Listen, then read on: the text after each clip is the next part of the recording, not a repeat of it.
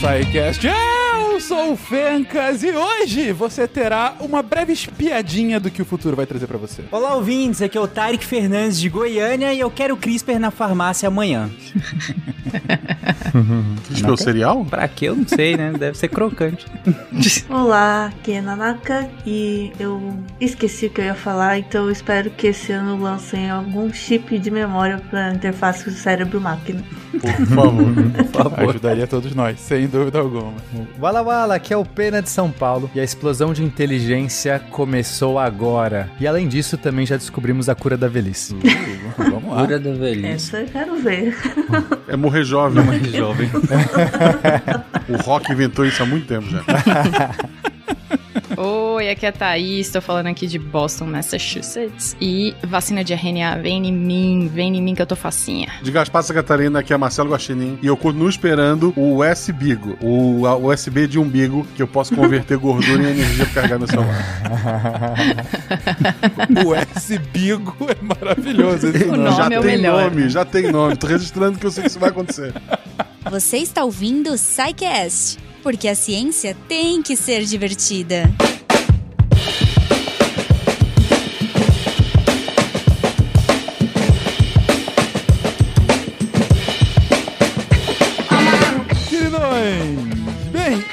É um pouco diferente hoje. Foi uma proposta que eu fiz aqui pro pessoal, gente de diversas áreas, justamente para que a gente discutisse o que, que a gente acha que vai ser notícia científica agora em 2023, talvez um pouquinho depois, mas enfim, a gente entender um pouco sobre a atualidade do progresso científico. É claro que quando a gente fala de progresso científico é, é um pouco diferente do que o que de fato vira notícia, né? Sem contar que aí entra aquela discussão de ciência pura, ciência aplicada, né? A gente sabe que o que vem da ciência pura agora, de fato, vai, pode vir a ser uma aplicação científica só daqui a 10, 20, 50 anos, mas a proposta aqui é trazer de fato o que, que vai ser é, notícia. É, e o que vai ser notícia provavelmente é aquilo que já está ou pode vir a te afetar ah, direta ou indiretamente agora ou num futuro próximo, né? Então é um pouco de sensacionalismo por um lado, mas por outro é também ver o que já tá rolando, para que você possa entender o que você já pode estar vendo aí, tanto em algumas notícias como em rede social, como já ficar antenado e atento pro que, que vai vir agora, amanhã, depois de amanhã, no próximo ano, enfim. E daí é, é um cast sem pauta, pronta. Eu pedi para que o pessoal fosse trazendo ideias do que, que eles estão vendo, o que, que está acontecendo. Eu até já tinha dado duas, é, dois fatos aqui que eu vi aqui diretamente, mas enfim, sei que eles vão explorar e sei que a gente vai falar de outras coisas aqui. E aí pergunto, quem quer começar, gente? O que, que vocês querem trazer aqui de novidade? O que, que já tá acontecendo, o que vai acontecer dentro em breve? Antes de, de- de o pessoal começar a trazer, eu queria fazer um comentário com a minha amiga Thaís. Eu, eu queria dizer pra ela que eu sugeri um cast que ia bombar, que era sobre BBB. E um dos nossos é, organizadores do SciCast vetou, Thaís. Queria deixar registrado. Não foi a Jujuba nem o Fencas. Queria só deixar registrado. que absurdo. Disse que não tinha tema, não tinha, não tinha nada pra ser discutido. Obrigada por esse Só- momento de validação, foi muito bom. Só Obrigada. tô te avisando, Thaís. Obrigada. foi vetado. Absurdo. Obrigada. Enfim. Disclaimers à parte, voltando à pauta aqui. Quem quer começar, gente? Então, por que, que eu falei da vacina de RNA? Porque ela, e assim, eu, eu- eu tenho que dar um disclaimer, um disclaimer que eu já dei no episódio de vacinas que a gente gravou pra Pfizer, que saiu faz pouquinho tempo, que eu, como imunologista, não tinha nenhuma, nenhuma esperança que ela funcionasse. É, um pouco mais do que isso, né, Thaís? Convenhamos que quem ouviu aquele episódio sabia que você era completamente descrente dessa técnica. Você censurou seus colegas de bancada. Então, Completamente. assim, com um pouco mais do que isso, convenhamos. Completamente. O, tipo, o, tem- não Tarek, tenho o língua. Tarek devolveu a porrada do BBB, queria deixar registrado que ele levou o pessoal. De Exatamente. graça na Thaís. De graça, de graça agora. Não, mas então, por que que eu, ó, assim, sinceramente, por que que eu achava que não, não rolava? Porque, brevemente, o que que é uma vacina de RNA, só pra gente não ficar num cast só de vacinas de RNAs aqui, mas a vacina de RNA pede para o seu, as células do seu, do seu organismo produzirem uma proteína só com a informação produção do RNA. Então você põe o RNA dentro de uma célula, a célula produz a própria a proteína do vírus ou da bactéria ou de qualquer coisa que você quiser, como se fosse dela mesma, apresenta para o sistema imune e o sistema imune reconhece como se fosse exógena e luta contra ela. Essa é a base da vacina de RNA. O jeito que você coloca esse RNA dentro da célula pode ser por um vírus, pode ser por um lipossoma, uma, uma membraninha simples, qualquer jeito funciona. Funciona. Funciona agora que a gente já sabe que tem dois anos de pandemia e mais de dois anos, né? Mas, dez anos atrás, quando eu tava fazendo vacina e quando eu tava vendo isso sendo feito na bancada de trás da minha, eu olhava e falava, não vai funcionar porra nenhuma. nunca, isso nunca vai funcionar. Eu falava, gente, era uma coisa muito maluca, porque tudo que a gente estudava falava, nossa, a célula vai produzir uma proteína como se fosse dela mesma, mas a proteína é do vírus. Ela vai produzir a proteína como se fosse dela mesma, a célula, não, o sistema imune não vai reconhecer como sendo exógeno. Uhum. Você precisa de certas é, coisas acontecendo ao mesmo tempo para que o sistema imune olhe para essa proteína e fale, ah, beleza, ela não é minha, eu tenho que lutar contra ela. Porque, pensa assim, se fosse simples assim, você ter uma proteína exógena dentro de você, tendo um, um, uma molécula exógena dentro de você, a gente lutaria contra tudo que a gente come. Porque é tudo de outro animal, é tudo de outro organismo, de outro, outro bicho, outro, uhum. outra planta, outra, outra qualquer coisa. E por que, que a gente não luta contra essas coisas? Porque o sistema gastrointestinal, ele é super anti-inflamatório. Então, a hora que você come, você tem uma anti-inflamação sendo gerada ao mesmo tempo. E quando você tem anti-inflamação, você não, re não responde contra aquilo. A hora uhum. que eu pensei, beleza, a célula vai receber a informação de RNA para produzir a proteína spike do coronavírus. Beleza, perfeito. Ela vai produzir a proteína spike, mas não vai ter inflamação junto com essa proteína spike sendo produzida. Então eu falei, gente, assim, é tipo, é que nem comer carne, não vai acontecer nada, você não vai gerar nenhuma resposta contra a carne e adeus. Até porque a gente tem muito tempo de evolução do nosso sistema imune justamente para isso, né, Thaís? Justamente para diferenciar pois o que é. que é meu do que que não é meu. Então é um pouco assim, ah, vai, não é possível que vai cair nessa enganação fácil. Exato. Exato. É uma enganação, é uma enganação, exatamente. É uma enganação. Uma vacina, no fim das contas, é uma enganação. Porque você tá fingindo que a pessoa tá, tá infectada com alguma coisa e tal. Mas funcionou, assim, loucamente melhor que outras vacinas com outras técnicas que são conhecidas há séculos, entendeu? Uhum. Então é isso. Eu acho que é uma, uma coisa muito boa pra gente abrir esse, essa conversa, porque vacinas que antigamente eram muito difíceis de ser feitas, por exemplo, contra HIV, já tem um monte de estudo sendo feito com vacina de RNA para HIV, do mesmíssimo jeito que tem estudo, que, que as vacinas que a gente tomou já para Covid. Então, vacina para protozoário, como Trypanosoma cruzi, para leishmania, que são vacinas dificílimas de fazer e eu suspeito que deve ser por causa da complexidade do, do patógeno. Vacinas para vírus e para bactérias são super é, conhecidas já porque é relativamente mais fácil de fazer pela estrutura do, do organismo. Agora a gente vai ver um boom de vacina de RNA contra qualquer coisa que você quiser, contra câncer. Aí vai virar a história da vacina de câncer, que não é uma vacina, que não é uma vacina, vacina. É bem promissor. É, não é uma vacina, mas é um tratamento molecular, assim, né? É. É uma. Mas você começa ele antes de ter o câncer, não? Ou depois? Não, depois. Você começa depois, mas. depois. Porque ele, tanto é que ele tem que ser desenhado exatamente pro câncer que você tem, pra pessoa. Entendeu? É, é a expressão das proteínas que o câncer gera. Mas isso não impede que a gente faça uma biblioteca das proteínas de cânceres, de Sim, cânceres é, é, comuns. Aí poderia já tomar esse, é, uma batelada pega a biblioteca inteira e fala, me imuniza Exatamente. de tudo isso. Então, isso vai, ah. eu acho que isso vai virar meio loucura entendeu? Caramba. Já tem estudo de quanto tempo dura essa imunidade da vacina de RNA? É, a resposta é igual? Eu não sei exatamente te dizer isso, porque as vacinas de RNA que a gente tem funcionando aí são as de Covid, e elas são para um vírus respiratório, que geralmente gera pouca imunidade é, duradoura. Então, a gente tem que tomar boost todo ano de, de vacina de influenza, porque são vírus respiratórios. Então, agora eu não sei te dizer se a falta de imunidade duradoura para Covid, que é o que a gente tem, a única vacina vacina de RNA aprovada? É, é porque ele é um vírus respiratório ou porque ele é um vírus de RNA? Uma vacina de RNA, desculpa. As vacinas de RNA têm se mostrado é, mais, melhores, né?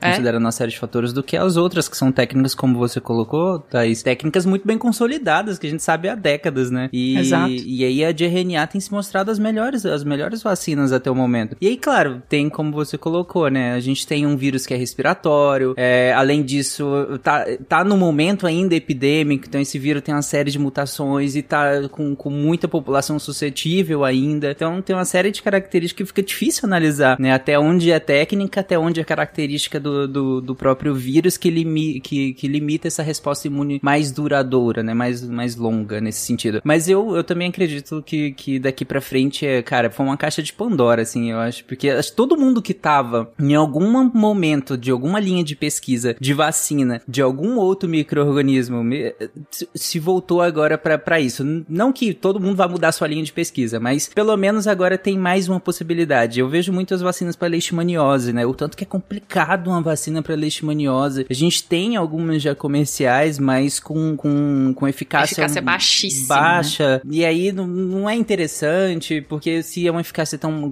tão baixa assim, você tem uma série de poréns em utilizar. E, e aí, e agora eu acredito com essa questão do, do RNA, eu acho que isso vai evoluir rápido agora. Com certeza. Eu acho que vai virar uma, uma loucura, sabe? Tipo, desse. Desde que terapia gênica começou a ser estudada e agora o CRISPR vindo, eu acho que vai ser uma coisa mais. É, mais rápida que terapia gênica. Porque ainda tem a. a ainda tem a, o bônus de que não.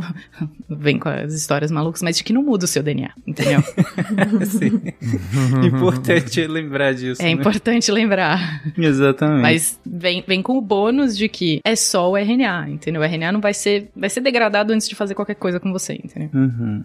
E, e, é muito uhum. legal, né? Você pensar a, a ideia da, da, vacina de RNA, porque antes você tinha uma série de técnicas, a gente comentou isso em, em sidecasts recentes, né? Uma, série de técnicas diferentes, você tinha que achar, às vezes, um lugar específico do, do microorganismo que gerasse uma resposta é, é inflamatória, uma resposta imunológica melhor ou pior, enfim, aí você, às vezes você tinha que usar adjuvantes e um monte de outras coisas uhum. é, pra, pra ir manejando essa resposta, né? Respostas de mais eh, não, também não é interessante, resposta de menos não adianta nada, então você tinha que ir equalizando isso. Eu acho que com a vacina de RNA é um pouco mais direto, porque é, é o seu próprio corpo que tá produzindo a proteína e a gente meio que manda ele produzir, né? A, a é própria proteína. Então isso é muito interessante. É assustador, como tudo que eu imaginava tava completamente errado, tá, gente? Sim. isso não é maravilhoso, Thaís? Assim, Completamente.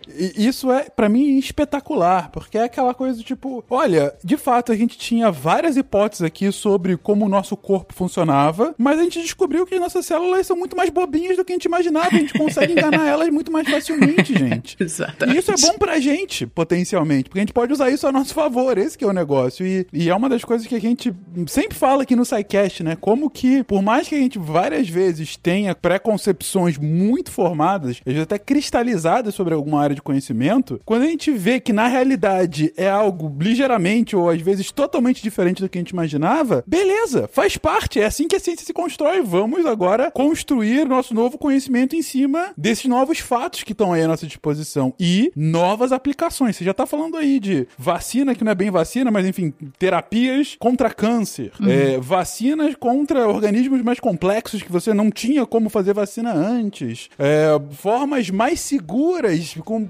é, maior eficácia, com menos contraindicações para organismos que a gente já tinha vacinante. Cara, isso é simplesmente maravilhoso. Uhum. Muito, muito. É sensacional. Muito. Eu tenho só uma dúvida. Diga. Vai ser em gotinha?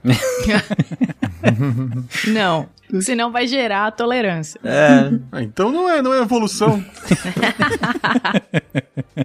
É você não vai gerar conclusão. tolerância que nem carne, você não responde a carne, então não tem como ser.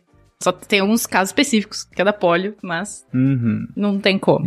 Uhum. É, a briga, a briga é sempre contornar isso, né? A briga do, do quase tudo que envolve o sistema imunológico é, é essa questão do, do, do, do próprio e do não próprio, né? É. A gente conseguir burlar essa questão do corpo identificar o que, que é nosso do que, que não é nosso. E aí, desde transplantes até vacinas, né? Exatamente. Mas já que a gente tá falando aqui um pouco de saúde, né, com relação a isso, o Pena na abertura dele falou que a gente, ele, ele afirmou de forma categórica que a imortalidade tá aí na frente. Explica isso aí, cara. Então, e pior que eu fiquei sabendo disso hoje. E pra Vamos ser honesto, eu nem consegui ainda ler o artigo, mas eu achei tão incrível e aí como eu já não li mesmo, eu fiz afirmações levianas. mas... já pode escrever no, no é, jornal já. A, a frase de abertura. Mas o, a, a, orientação era o que vai virar notícia. Virar notícia Exatamente. É Não necessariamente são notícias verdadeiras, né? Mas vamos lá. Exato. É o seguinte, Saiu a notícia, ó, quer ver? Essa notícia é do dia 13 do 1, uhum. ou seja, seis, do dia que a gente tá gravando, seis dias atrás, tá super recente. E uma galera nos laboratórios de Boston estavam fazendo. Olha aqui, aí. aqui, aqui, ó. Aqui, do seu ó. lado, você vai olhar de pra casa. trás você vai ver. Na esquina de casa. Estavam fazendo experimentos com ratos e conseguiram fazer ratos anti-envelhecerem, rejuvenescerem. Eita! Ah, eu, é... eu já vi alguma coisa assim, já vi verdade. Então, eu achei como assim, né? Eu não consegui me preparar, gente, porque realmente eu, eu, vi essa notícia quando eu cheguei em casa agora para gravar. Então, eu não vou poder, assim, falar os detalhes, eu não li o artigo. É, aqui na, na, notícia que eu li, não tem nada, né? Só tem assim, é, ah, antes a gente achava que o que causava velhice era que é uma perda de DNA, né? Sei lá, você vai tendo processos de mutações ou de sujeira que vai aparecer no seu DNA. Telômeros, não tinha um negócio dos telômeros? Então, tem os telômeros, são, tem várias, né? Vários jeitos, várias premissas aí, teorias teorias de que porque a gente envelhece, radicais livres, telômeros. Então, a do telômero, por exemplo, diz que é, toda vez que o, o DNA é copiado para uma nova célula, então uma célula vai se duplicar, fazer uma nova, você não consegue, um mecanismo ali na hora de fazer esse processamento, ele não consegue copiar o, a fita inteira do, do DNA. Se eu estiver fazendo, falando alguma bobagem, você me corrige, tá, Thaís? Não, é, não é, eu falo o nome disso. Já falei, pouco, já, falei, então. Não, não, então não, não falou, né? Que tem um nome específico para isso, daqui eu já falo. Ah, não, pode falar. Também, é que é,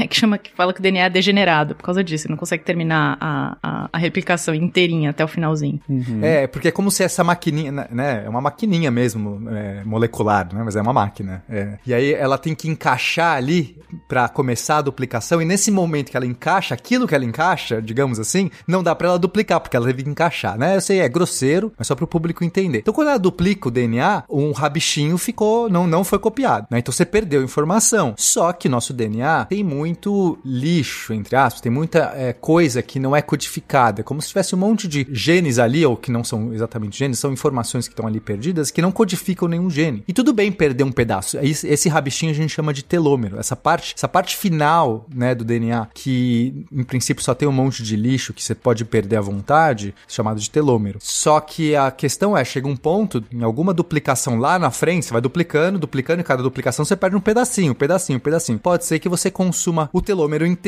essa, essa parte inteira do, do final, que era só lixo, e começa a tirar, perder partes que codificam genes importantes do seu corpo. Então, essa seria uma possível explicação, porque depois de uma certa idade, as pessoas começam a envelhecer. É como se a próxima célula perdeu um pouquinho de informação. É isso, Thaís? então, ainda tem ainda uma enzima que chama telomerase, que ela vem e corta esse pedaço. Hum. Ah, ela corta. Ela corta ela... esse pedaço. E aí você perde DNA, né? E é esse, esse que é o, o... Mas assim, vários, tipo, como, como eu vou dizer, vou pegar um, um, alguma coisa tipo o elixir da vida, inibir telomerases, entendeu? Uhum. Porque daí você inibe essa, essa, esse corte dessa, desse DNA que fica no finzinho e você impede a perda de DNA com o tempo. Porque você não sabe o que você vai perder, é meio que aleatório, entendeu? Tipo, não, não aleatório, você sabe mais ou menos o que você vai perder e você sabe o que você vai perdendo com o tempo. Então não é nada aleatório, pelo contrário. pelo contrário, nada, tô, tô me contradizendo muito, né? Tipo, a vacina, o, o, o DNA agora. Vai fundo. E o que acontece é, com o tempo, você percebe que você vai perdendo algumas coisas é, padronizado, assim. Então, a ideia do elixir da vida seria inibir essa enzima, mas não é possível. Então, uhum. tipo, já é uma coisa que já, provavelmente já tentaram fazer em trocentas mil, em trocentos mil modelos de envelhecimento, porém, sei lá, a célula não funciona sem essa telomerase ativa. Eu não sei exatamente o que acontece com ela, mas não funciona. Tipo, as células não vão pra frente se não tiver isso, então isso é um mecanismo ok do, de envelhecimento normal das células. Mas meio elixir da vida, né? Mas tem. É, do, do, quando eu fiz, né, tava pesquisando sobre esse assunto e tudo mais, que é um assunto que me interessa, o que é, percebeu, eles começaram a medir o tamanho dos telômeros das pessoas, né? para ver se faz sentido essa teoria. E aí percebeu-se que, na verdade, é, em média, isso varia de pessoa para pessoa, tem pessoas com telômeros enormes e outras com telômeros curtos e tal, mas em média, isso só, só começaria a chegar na parte né, que acabou essa, essa sobrinha aí só lá para 200 anos, 150 anos, sei lá, eu não lembro exatamente a idade. É uma média, né? Mas o envelhecimento não é só, o telômero não é a única coisa, tipo, a perda dos telômeros. Na verdade, a perda dos telômeros em si não tem problema nenhum, né? O problema é que, é, como já comentaram que quando acaba o telômero, começa a perder as partes que são funcionais, né? Da, do DNA. É, é uma média, assim, tipo, ah, é, uns 120 anos a, a gente não tem mais células suficientes para continuar funcionando com o telômero, né, com a duração e tal. Mas tem muitos outros fatores que é, envelhecem, né? Por exemplo, sol, radiação. Você vai envelhecer, você vai. Ele afeta também o DNA das células, né? E, e aí vai causando outros danos. Ou o dano de uso, né, em si, de esforço, alimentação, tudo pode. então, exatamente. Por, por isso que eu acho, né, essa, essa teoria dos telômeros, para ser honesto, não me parece a mais promissora nesse aspecto. E tem, na verdade, tudo isso que a gente faz, né, acaba gerando marcadores epigenéticos. É, muitos, não tudo, né, mas é muita coisa. E aí esses marcadores alteram a forma como as suas células vão ler, né, o, o DNA e o, quais as enzimas, proteínas que elas vão produzir, e isso gera outras coisas, pode gerar, inclusive, o envelhecimento. E esse estudo com os, os ratos aí, que eu vi agora é justamente eles reprogramam as células usando algumas, algumas moléculas para mudar esses marcadores epigenéticos. E aí a célula começa a produzir proteínas de uma célula jovem. E aí meio que o corpo dá uma rejuvenescida, assim, ó, a, os, os dados assim de, de rim, de pele e tal dos ratinhos foi ficando como se eles fossem bem mais jovens. E aumentou um pouco o tempo de vida. Mas pelo que eu vi, não afetou os telômeros, não, não foi nessa direção a, a pesquisa. É, eu acho que telômero foi uma das primeiras coisas, provavelmente, eu já ser testado isso, entendeu? Então, ele, ele parece muito promissor a hora que a gente conta a história, a hora que a gente fala, nossa, é super fácil reverter isso, porque é uma enzima que faz isso, você só reverte o que acontece, mas não, não é bem assim, entendeu? É mais complexo, mas entendi. Então, só, só pra eu resumir o que vocês estão comentando até agora. Bom, envelhecimento é algo muito mais complexo, somente os telômeros. Eu que trouxe os telômeros aqui, que eu me lembrava pelo nome, que é um nome engraçadinho, mas é, pelo que vocês estão falando, é algo muito mais complexo e multifacetado né? O telômetro não é, o telômero não é a única explicação para velhice, como a Nanaka comentou aqui, tem N outros fatores que vão levar ao desgaste dos órgãos ou ao envelhecimento até mecânico, né, dos uhum. próprios órgãos. É, salvo engano, o próprio oxigênio, né? A gente começa a oxidar um pouquinho, não tem um negócio desse, um efeito Sim, os radicais livres, isso, isso, isso. muda a estrutura de proteínas de base, tipo colágeno, uhum, entendeu? Uhum. Então, colágeno é, é, a matriz extracelular de, tipo, a gente tem vários tipos de colágeno, mas aquela história de que a pele vai caindo, é porque o colágeno uhum. envelhece e a radiação ajuda bastante a, a, quebrar a estrutura do colágeno, ele vai perdendo estrutura e a pele cai. Só que isso acontece por dentro também. Então, todos os nossos órgãos, eles têm, eles são mantidos no lugar, eles são mantidos com a forma que eles têm por colágeno e outras proteínas de, de sustentação. Então, a hora que isso vai perdendo a estrutura com o tempo, você também vai perdendo a função. Entendeu? Tá, seus órgãos vão ficar caindo por dentro, que coisa. Diga aí, Pena. É, então, a, a grande pergunta que é difícil de responder, que não se sabe é, responder é por que que em algum momento as nossas células, elas perdem, elas vão se duplicar, elas começam a se duplicar de uma maneira diferente, com mais deficiências, digamos, inclusive para, por exemplo, não, não repor esse colágeno que está é. sendo degradado por radiação e por outros fatores que a gente do ambiente. E aí, assim, é, um caminho é esse que a Ana está dizendo, que é por fatores epigenéticos. A epigenética é um ramo relativamente recente da genética, né, que é o entendimento que existe é, é, alguns marcadores internos lá nas nossas células, nosso DNA, que são é, disparados por influência ambi do ambiente ou circunstanciais. Isso é uma coisa muito legal. É como se não basta o DNA estar lá, a informação estar lá. É, para você copiar, você tem que abrir esse livrinho, é como se fosse um livro, né? O DNA, com todas as informações do seu corpo. Mas só as páginas que estão abertas, que não estão coladas, digamos, umas nas outras,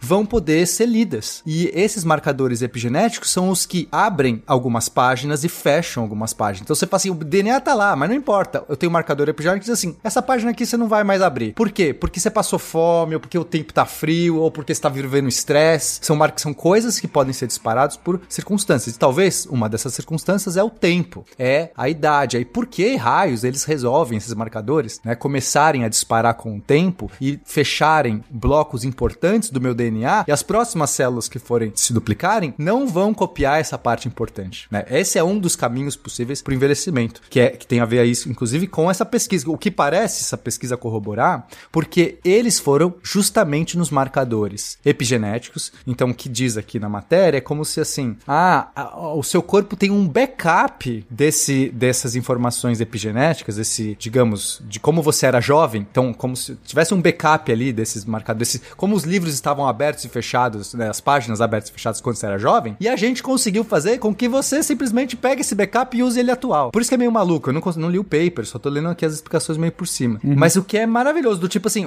é, é como se em algum momento você voltasse pro tempo em que você era jovem e o seu corpo falasse assim, ok, então aqui essas páginas estão abertas, aqui estão fechadas e vamos duplicar. Então, por exemplo, colágeno, por que que eu não tô, é, sei lá, colocando um colágeno novo aqui? Vamos colocar assim, porque a gente é jovem agora. E os ratos rejuvenesceram. Isso foi muito impressionante. É, assim. eles conseguiram rejuvenescer células até do cérebro, que começaram a criar mais conexões e como se fosse uma... Esses fatores que eles usaram, esses marcadores, foram... Até que foi, acho que foi prêmio Nobel, foram descobridos por uma japonesa, japonês, Yamanaka. São os Olha fatores aí. de Yamanaka. Quase, quase lá. E aí eles, eles, eles funcionam assim, na verdade, o que ela descobriu, se você usar todos os fatores, você consegue pegar uma célula e apagar a, diferen- a programação epigenética de diferenciação dela, ou seja, uma célula da pele, isso que foi, que foi feito quando foi descoberto, na célula da pele humana mesmo, virou uma célula tronco, assim, de novo. Então, meio que perdeu a programação e aí a partir disso ela pode se diferenciar de novo. E aí meio que reseta a célula. Só que aí eles usaram só alguns dos fatores, né, pra tentar só rejuvenescer a célula, assim, que ela perdesse toda a programação. E, inclusive, em alguns dos testes, acabou causando câncer, porque... É. porque É, outras porque- coisas podem acontecer. Porque essa reprogramação pode mexer com um ciclo celular. A hora que você volta, por exemplo, uma célula de pele que não se reproduz muito, não se, não se duplica muito, a hora que você tira essa programação, ela pode voltar a, a proliferar muito mais. E a hora que você perde esses marcadores de proliferação, ah, é uma vez por dia que você vai proliferar, e você vira 10 vezes por dia, você já começa a crescer muito mais do que o normal, e isso pode virar um problema. Mas aí a gente vai ter a Tomara. vacina de câncer. É. Olha só, mas aí é um coquetel, né? É o coquetel CRISPR, vacina de RNA, tudo contra o envelhecimento na, vac... na farmácia. Na farmácia, na Caramba, gotinha. esse é o futuro. Esse é Na o gotinha. 2023. Então, beleza. U- Uso então a vacina pra me precaver e tomo o elixir pra ficar criando Exato. é, é, células rejuvenescidas. É isso. Você, você acaba no limite, você cancela as duas coisas e só vai ficando mais jovem. Esse é o nosso futuro, gente. Só, posso só fazer um disclaimerzinho último, antes Diga. só a gente falar. Não é pra tomar colágeno, tá, gente? ok. Tá? Não, Aqueles colágeno. colágenos que são vendidos em farmácia. Exatamente, né? não serve pra porra nenhuma. Porra nenhuma, tá? Você vai digerir no seu estômago. Exato, você só vai comer proteína. Eu queria deixar aqui informação pra Thaís Hum. poder levar pra esse pessoal de Boston. o meu falecido avô dizia que o que envelhece a gente é o banho, porque é a casca que segura o tronco. Fica o, o aviso aí, fica a informação. Olá. Só...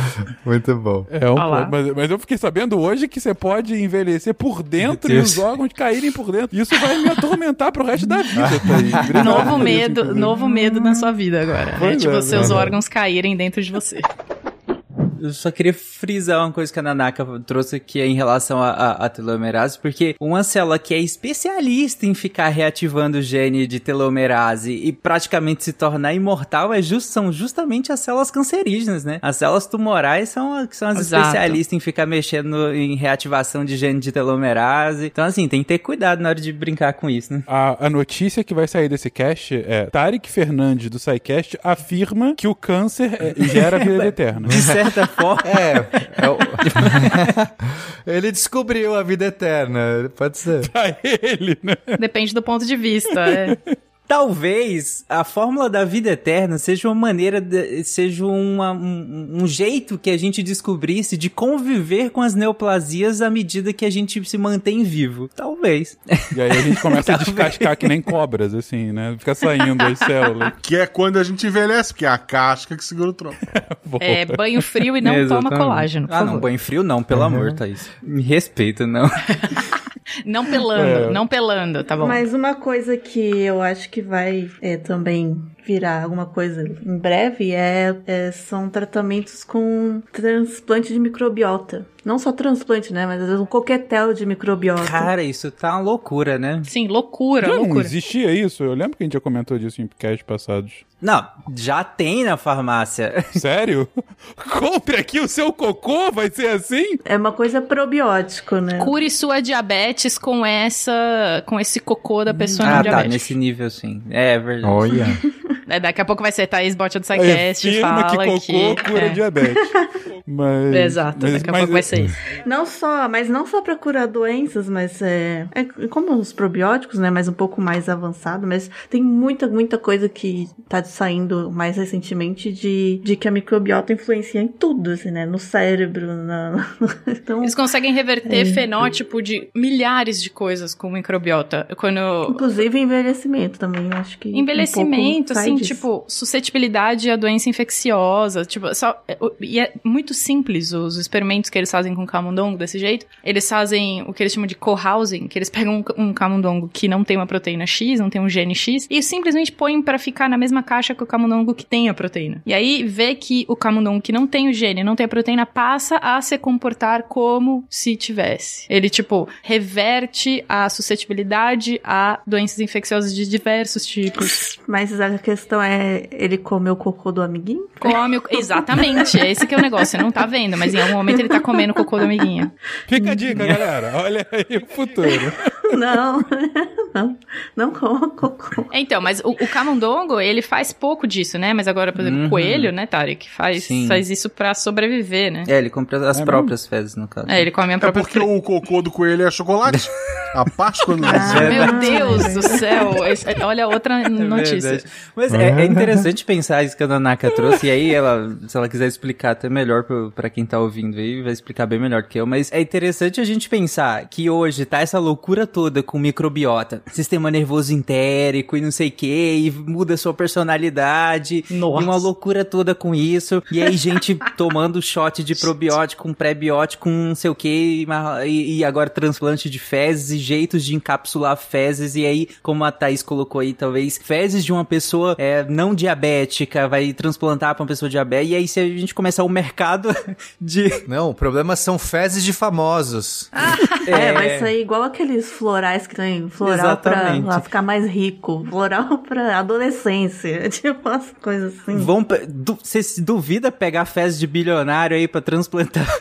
Aí daqui a pouco você só vai comer cocô, não vai acontecer nada, entendeu? Mas ao mesmo tempo, é interessante pensar que, que a gente tá nessa loucura inteira por microbiota, achando que talvez seja, né, o, o- essa panaceia toda. Tô falando que não é. Tem muita pesquisa, a Thaís citou aí, tem muita pesquisa interessante sobre isso. A gente, na verdade, sabe muito pouco ainda de como essa, a- a essa microbiota interage entre si e com o resto do sistema do, do corpo inteiro, né? Principalmente a questão nervosa. Mas é interessante pensar que no meio dessa loucura toda, a gente também tem o contrário, que é justamente a super medicação com antibióticos, né? A gente tá no- numa briga enorme sobre a super, em relação às superbactérias, sobre o uso consciente de antibióticos, tanto em humanos quanto em animais, tanto na clínica de animais quanto na produção de animais. Então, assim, são duas coisas antagônicas, sabe? De um lado, a gente tá reconhecendo a importância gigantesca que nossa microbiota tem pro, pro, pro nosso organismo como um todo. É, saiu de, ok, bactérias que colonizam o nosso intestino e fazem parte da digestão, para bactérias que podem fazer parte de estados mentais, pode mudar, ou pelo menos interagir com estados mentais, pode mudar a resistência a doenças, por exemplo, como a Thaís colocou. E, e do outro lado, a gente tá, desce antibiótico e faz superbactéria e muda. Lembrando, gente, quando você toma um antibiótico, você não mata só aquela bactéria que você quer matar. Dependendo do espectro do antibiótico, dependendo de qual antibiótico é, da potência dele, de quais espectro de bactérias ele pega, se ele pega gram negativa, gram positiva, enfim, você acaba matando um monte de bactérias também no seu corpo, inclusive alterando muito essa microbiota.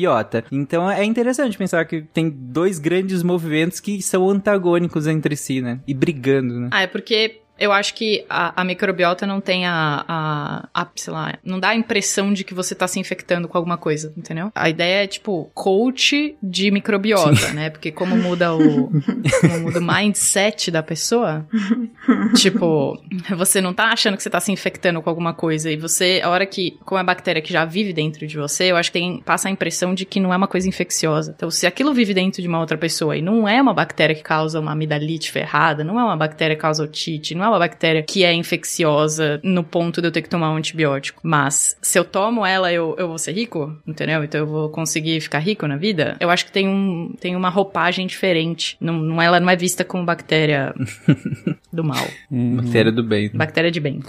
ok. Bom, Mas, mas o Fencas, assim, essa, essa notícia da, do reverso aí da velhice, eu achei, assim, claro que tá é, início em camundongos e tem um caminho enorme É. até isso talvez virar alguma coisa para ver se funciona com humanos. Mas, lendo a notícia aqui, né, novamente, não li o paper ainda, mas se isso se confirmar com a expectativa que, que tá gerada, talvez seja uma das grandes notícias da humanidade, porque esse, né, a questão da velhice é um dos grandes dilemas, um dos grandes é, problemas, porque é, hoje as pessoas estão envelhecendo muito e a maior parte das doenças que a gente tem são decorrentes principalmente desse, desse grau de senicidade que a gente, né, acaba criando no corpo. Então, isso talvez seja, assim, é algo muito incrível, talvez uma grande notícia, né, claro, tem que se confirmar, isso é um longo caminho. É, a questão é justamente as, as consequências, né? Tem que ter muito teste durante muitos anos. Esse é o tipo de coisa que precisa, mesmo teste clínico, né? Vai ter que demorar muitos anos pra pra saber se tem alguma outra consequência que a gente não consegue prever, né? Mas inicialmente, tipo, o creme de, pra rejuvenescer a pele, acho que é tranquilo. Você colocar esses, esses fatores aí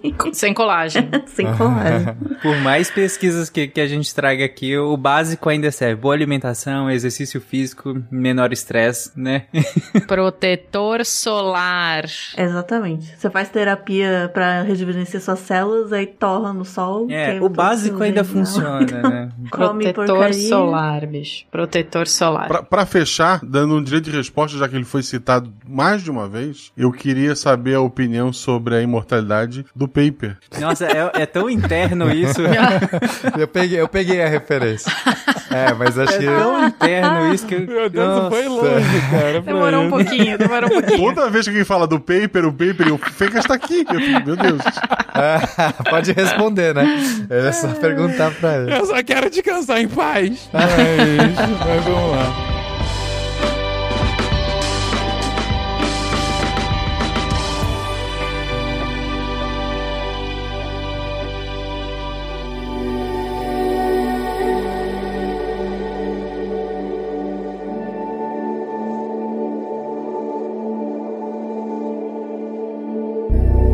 Uma das notícias que eu vi recentemente, que foi final do ano passado, início desse ano, foi esse tratamento novo contra Alzheimer. Vocês estão sabendo alguma coisa disso, gente? Eu, Eu vi já por vi cima vários só. tratamentos. Qual que você tá falando? Não Não, sei, que parece que teve, tem algum. uma, é, parece que tem um medicamento novo é, contra Alzheimer que está sendo já testado agora e com resultados bastante promissores, assim, que tem um negócio, enfim, que Ele reverte o... É que eu já vi de prevenção, né? Eu acho que ele reverte o último. uh, uh, Fênix, eu não sei se é, mas um dos últimos que eu tinha visto. Era, era o clássico, né? Boa parte das pesquisas com Alzheimer tentam, tentam de alguma maneira atacar aquela proteína beta-amiloide, que é a clássica do Alzheimer, né? Que a gente tem uma acumulação dela no sistema nervoso central, no cérebro, de pessoas com Alzheimer. E aí, várias e várias e várias pesquisas por muito tempo tentam justamente de alguma maneira atacar, reduzir a, a quantidade dessas proteínas, né?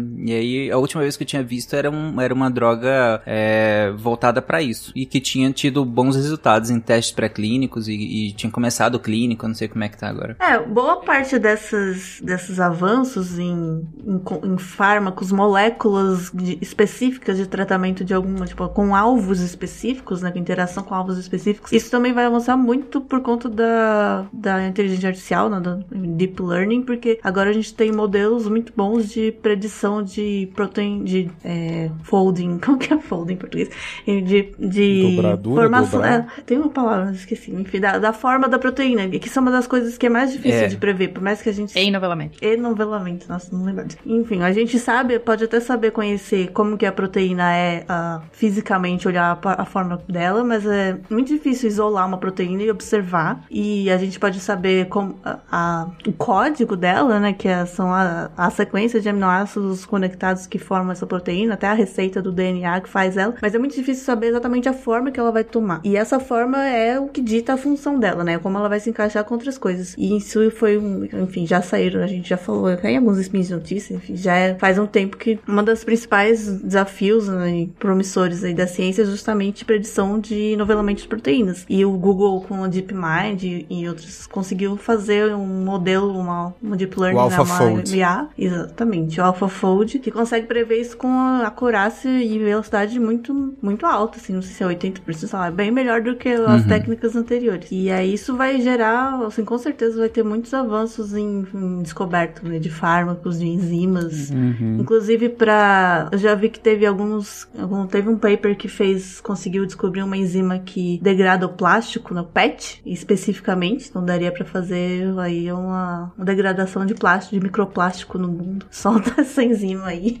Caramba. Algumas coisas. Só, só voltando nessa parte da amiloide, que eu dei uma olhada aqui na, em qual que é esse estudo, é um, pra variar, um anticorpo monoclonal, que é um dos booms também, que ganhou o prêmio Nobel, acho que faz alguns anos, não sei, acho que faz uns quatro anos já, que ganhou o Nobel, que é contra a amiloide beta mal dobrada. Ah, essa Então, que eu tô vendo, É, exatamente. Porque ela, a beta-amiloide, ela é formada normalmente na célula, mas quando ela é mal formada, quando ela é mal dobrada, chega na parte é, de estrutura terciária, quaternária da proteína, ela é mal dobrada por algum motivo e isso acontece em várias células. Quando isso acontece nos neurônios, mata o neurônio, porque ele ativa uma via de sinalização que até eu, eu, eu já estudei essa via de sinalização e tudo, e ela é, causa uma morte celular bem inflamatória e tudo mais. O que essa nova droga tá fazendo, que eu acabei de ver, ela é um anticorpo monoclonal para essa proteína mal dobrada. Ou seja, o que, que eles fizeram? Pegaram a proteína mal dobrada, fizeram a proteína mal dobrada no laboratório, deram provavelmente para um camundongo é, gerar anticorpos contra ela, purificaram esses anticorpos e agora, us- agora usam esses anticorpos como tratamento para o humano. Uhum. Maravilhoso. E aí ele vai lá e, e- e detecta essa proteína mal dobrada e é antes da, da célula morrer por causa disso, entendeu? A a notícia que eu tava vendo é, é justamente dessa droga, o nome dela é lecanemab. Exatamente. Não, não É. sei enfim, a pronúncia, mas o ponto, que o que gerou a notícia é que já estavam em testes clínicos, ah, parece que já tinham um, um ensaio com, com mais de 2 mil pessoas e que viram uma eficácia é, relativamente alta para o que estava se esperando e que por conta disso a droga já está inclusive com é, reguladores americanos, né? É. É, isso é uma coisa rápida mesmo, que anticorpo é, é igual soro, assim, não, não tem consequências, né, que você tem que ficar preocupado com. Então, o- o- talvez a notícia seja justamente liberar uma droga, eh, não tem, não é cura e aparentemente é mais para casos iniciais de Alzheimer, não casos mais eh, eh, graves ou, ou mais longevos. É, quando tá grave você já perdeu os neurônios, né? Então É, não vai criar exatamente, novos. Mas exatamente. aí se você tomar o soro anti-rejuvenescimento, o soro de rejuvenescimento, aí pode ser que você crie novos neurônios. Aí junta tudo. A Thaís falou que nos últimos anos a gente tem tido muitos avanços. Eu acho que todo mundo, todos os ouvintes já devem ter é, ouvido recente algum medicamento novo com, com final AB, né? Alguma coisa AB, tocilizumab, MAB, é, é esse outro, esse que a Thaís falou agora. É, tudo MAB. Esse MAB do final é de monoclonal antibody, de anticorpo monoclonal. É pra gente ver o quanto ultimamente tem ficado. O quanto a, a gente tem avançado muito né, nessas terapêuticas com anticorpos monoclonais, né? A gente, tô- direto a gente vê um novo medicamento com esse AB no final aí, alguma coisa AB. Então é só pra, pra quando vocês ouvirem pensar, ah, então é- isso é daquela tecnologia com anticorpo monoclonal. Isso, tá, tá, tá explicado. Pena, você até trouxe aí, a Thaís comentou sobre o, o- o Google ajudando aqui nesse, nessa tarefa, né, de, de, de entender a proteína. Esse até comentou aqui por alto, mas você queria agora iniciar para falar sobre, bom, tecnologia como um todo, tecnologia de informação como um todo, especificamente de computação quântica, né? Essa a gente já tá ouvindo há algum tempo, mas agora vai, 2023 é o ano da computação quântica? É, talvez, Ixi, né? É se- igual o, o podcast. Eita, então é melhor nem chegar lá, viu? É, talvez. O ano do Se eu podcast. fosse vocês, eu parava agora enquanto ainda é Mas- legal. Pode ser, acho que. Mas qual que é a questão da computação quântica? A gente já sabe a receita hoje, né? Já sabe como fazer, o que, que precisa para fazer um computador quântico. Você precisa de qubits. Qubits seria a unidade mínima de memória, enquanto de um computador normal é um bit, que pode ser 0 ou 1. Um, um qubit, ele pode ser 0, 1 um, ou 0 e 1, um, ou qualquer sobreposição é o gato de Schrödinger dos bits. Ele pode ser 0 e 1 um ao mesmo tempo. Essa é a graça quântica, né? Porque ele, você vai usar processos quânticos, átomos ou moléculas ou fótons ou alguma coisa quântica de fato que vai estar nessa sobreposição, nessa dualidade quântica que existe. E portanto, quando você começa a fazer contas com esses qubits, você está fazendo na verdade todas as contas, as múltiplas contas de todas as existências com os gatos vivos e mortos e meia boca e qualquer combinação ao mesmo tempo. Então, é no final desse processamento, você está na verdade processando um monte de contas ao mesmo tempo. Eu estou falando de uma maneira bem simplificada, só para o ouvinte entender o que é computação quântica. Só que para você fazer algoritmos, né, processo, uma computação de fato, você precisa ter, você precisa criar novos algoritmos que vão usar esses qubits. Existem alguns criados. Hoje em dia a computação quântica, ela já existe, já existem máquinas que têm esses qubits, só que eles são poucos, tá? Dezenas de qubits são os, uh, os que tem alguns já chegaram a centenas de qubits, mas são raríssimos. A maior parte dos computadores hoje. Você fala assim, né? Um computador normal tem gigabytes, petabytes, sei lá, tipo megabytes, que é milhares, trilhões, sei lá, não sei o que, de bits. E os computadores quânticos hoje têm no máximo centenas de bits, de qubits. Porque é muito difícil você fazer um qubit na prática. Uhum. Porque você tem que garantir, quando você usar um, digamos que eu vou usar um átomo como gerador de qubit, eu tenho que fazer com que esse átomo não possa ter nenhuma influência externa, porque qualquer influência externa vai fazer ele colapsar para o zero ou para o um. Uhum. É como se se torna um observador ali. É um ruído, um, uma, uma mera temperatura do ambiente já é o suficiente para aquele átomo que estaria fazendo aquela conta, né? Aquela conta seria guardar um estado de sobreposição quântica. Em algum momento ele eh, recebe ali uma flutuação térmica e ele já perdeu a conta. Então a maior parte desses computadores tem que ser resfriados a temperaturas quase perto do zero absoluto e ainda assim para você trocar uma informação de um para o outro é muito difícil. Você tem que garantir que não tem ruído no meio e você tem que ter métodos de, de perceber ruído. É uma loucura. É por isso que é muito difícil fazer computadores quânticos. Enfim, só que aí a gente tem agora a IBM anunciou que em 2023 eles vão lançar o Condor, que é um computador de mil qubits. Isso é. Você fala assim, pô, mil tá longe né? ainda dos megabits, bytes, etc. Tá, mas com mil qubits você consegue já rodar vários algoritmos. E o pessoal já desenvolveu que podem fazer, começar a fazer contas ou, ou aplicações de verdade. Porque até hoje os computadores quânticos não resolveram nada interessante. Eles só é, faz funcionar qualquer coisa aí, só para ver se funciona. Consegui lá fazer uma divisão, na verdade uma fatoração. Fiz lá uma fatoraçãozinha. Beleza, parabéns. Eu, eu, não serve para nada isso para mim porque eu tô fatorando números de, tipo, tô fatorando número 20, sei lá, entendeu? Uhum, é, uhum. que não tem sentido nenhum. Mas não, agora com mil qubits, talvez seja o, primeiro computador que você já pode usar ele para fazer alguma coisa. Só que aí os planos aqui da IBM é já lançar depois um com 4 mil qubits e tudo mais. Então, assim, aparentemente a IBM dominou alguma tecnologia basal ali, eu não sei os detalhes, tá, gente? É, não sei se essas informações são facilmente encontradas, eu não encontrei facilmente para entender qual que é a tecnologia exata que eles estão usando, como que eles estão tratando mas aparentemente eles estão tendo saltos importantes. Então pode ser sim que a gente está vendo assim o começo da computação quântica efetiva. Tipo, de fato alguém vai falar assim: fiz alguma coisa com o computador quântico. Porque até então, agora, por enquanto, ele é só esperança, a expectativa. Então isso pode ser um marco relevante na computação quântica. A gente estaria mais ou menos nos anos 60 da computação convencional agora para computação pode ser, quântica. É, tal, talvez seja uma analogia. É. Entendi. Ou talvez até um pouco antes, vai. Enfim, é difícil, é difícil fazer essa analogia. Não, é mas é, ainda quando tinha o.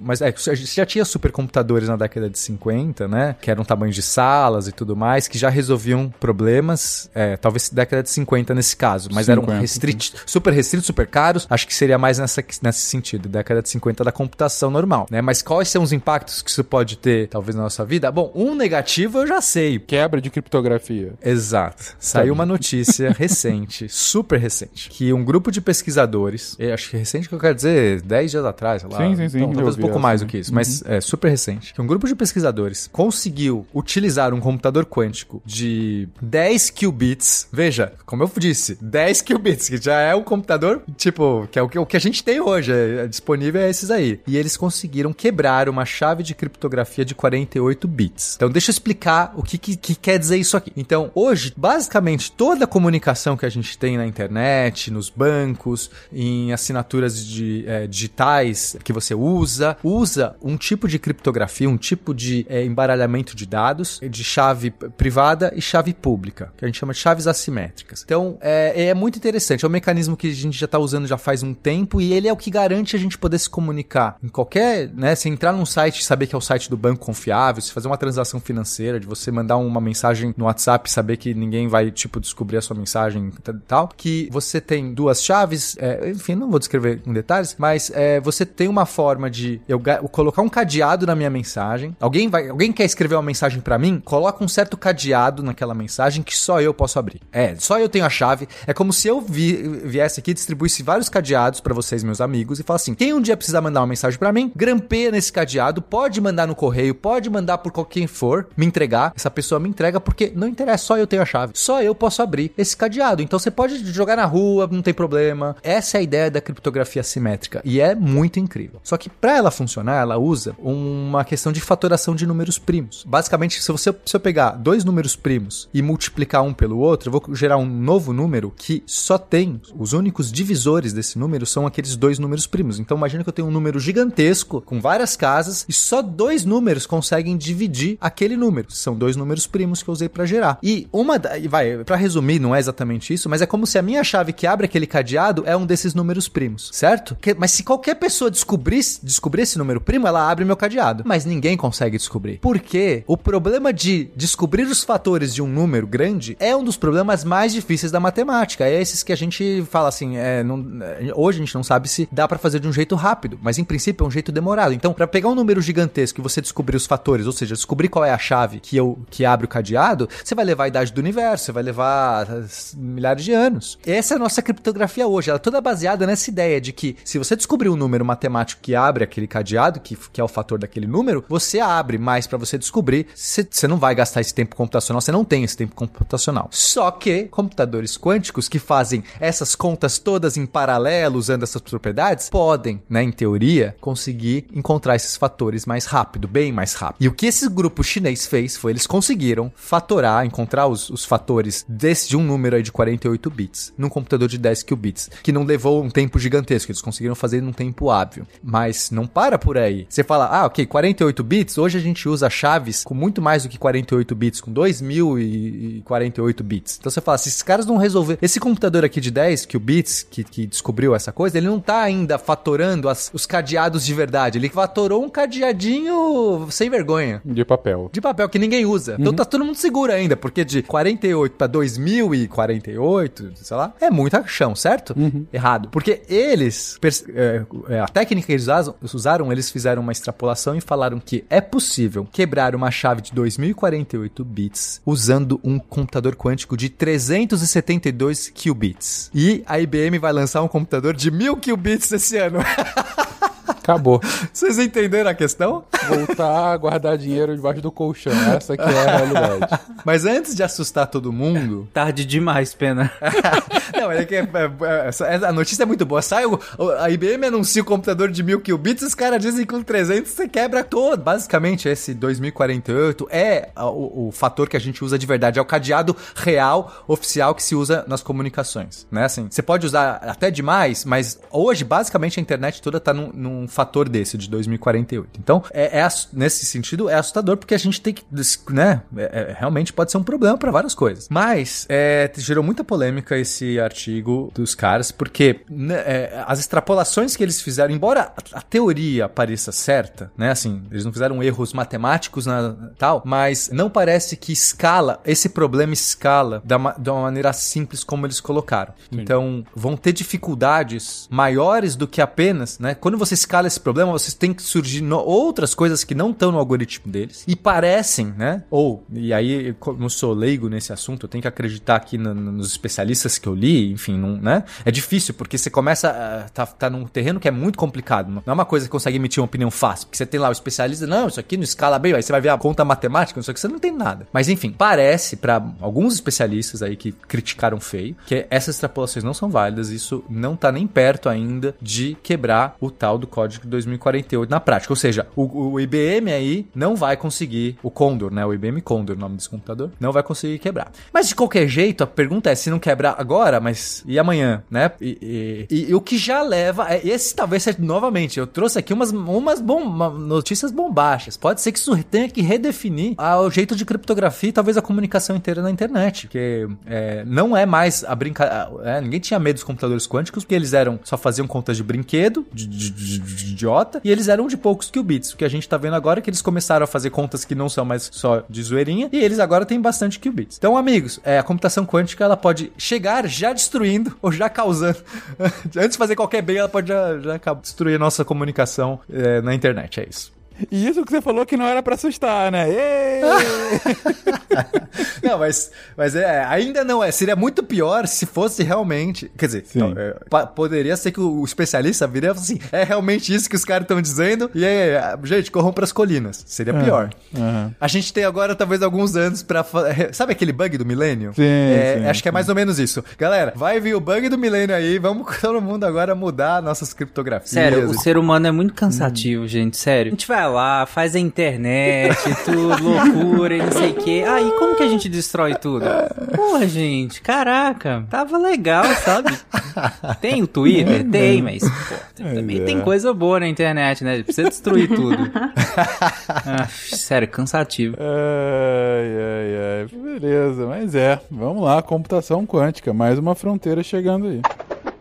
Outra, eu vi também algumas outras computações surgindo aí, né? Algumas, tem a, a computação ótica também, que tá tendo algumas. Ah, não tá tão avançado. Quer dizer, eu não vi nenhuma, nenhum proje projeto e produto, né, de computação ótica, mas tem projeto que é, é basicamente em vez de usar elétrons, né, porque a computação eletrônica são elétrons que passam uhum. de um componente para o outro, cria uma corrente e tal. E em vez de ser elétrons transitando, seriam feixes óticos, então que é uma velocidade muito maior do que a de elétrons. Então, a, a processamento em si seria mais rápido, né, nesse sentido da troca de informação. É um milhão de vezes mais rápido do que a computação eletrônica eletrônica. Mas aí estamos vendo aí também se vão fazer algum produto. Será que a energia é a mesma para fazer isso? Boa pergunta. Acho que eu não sei.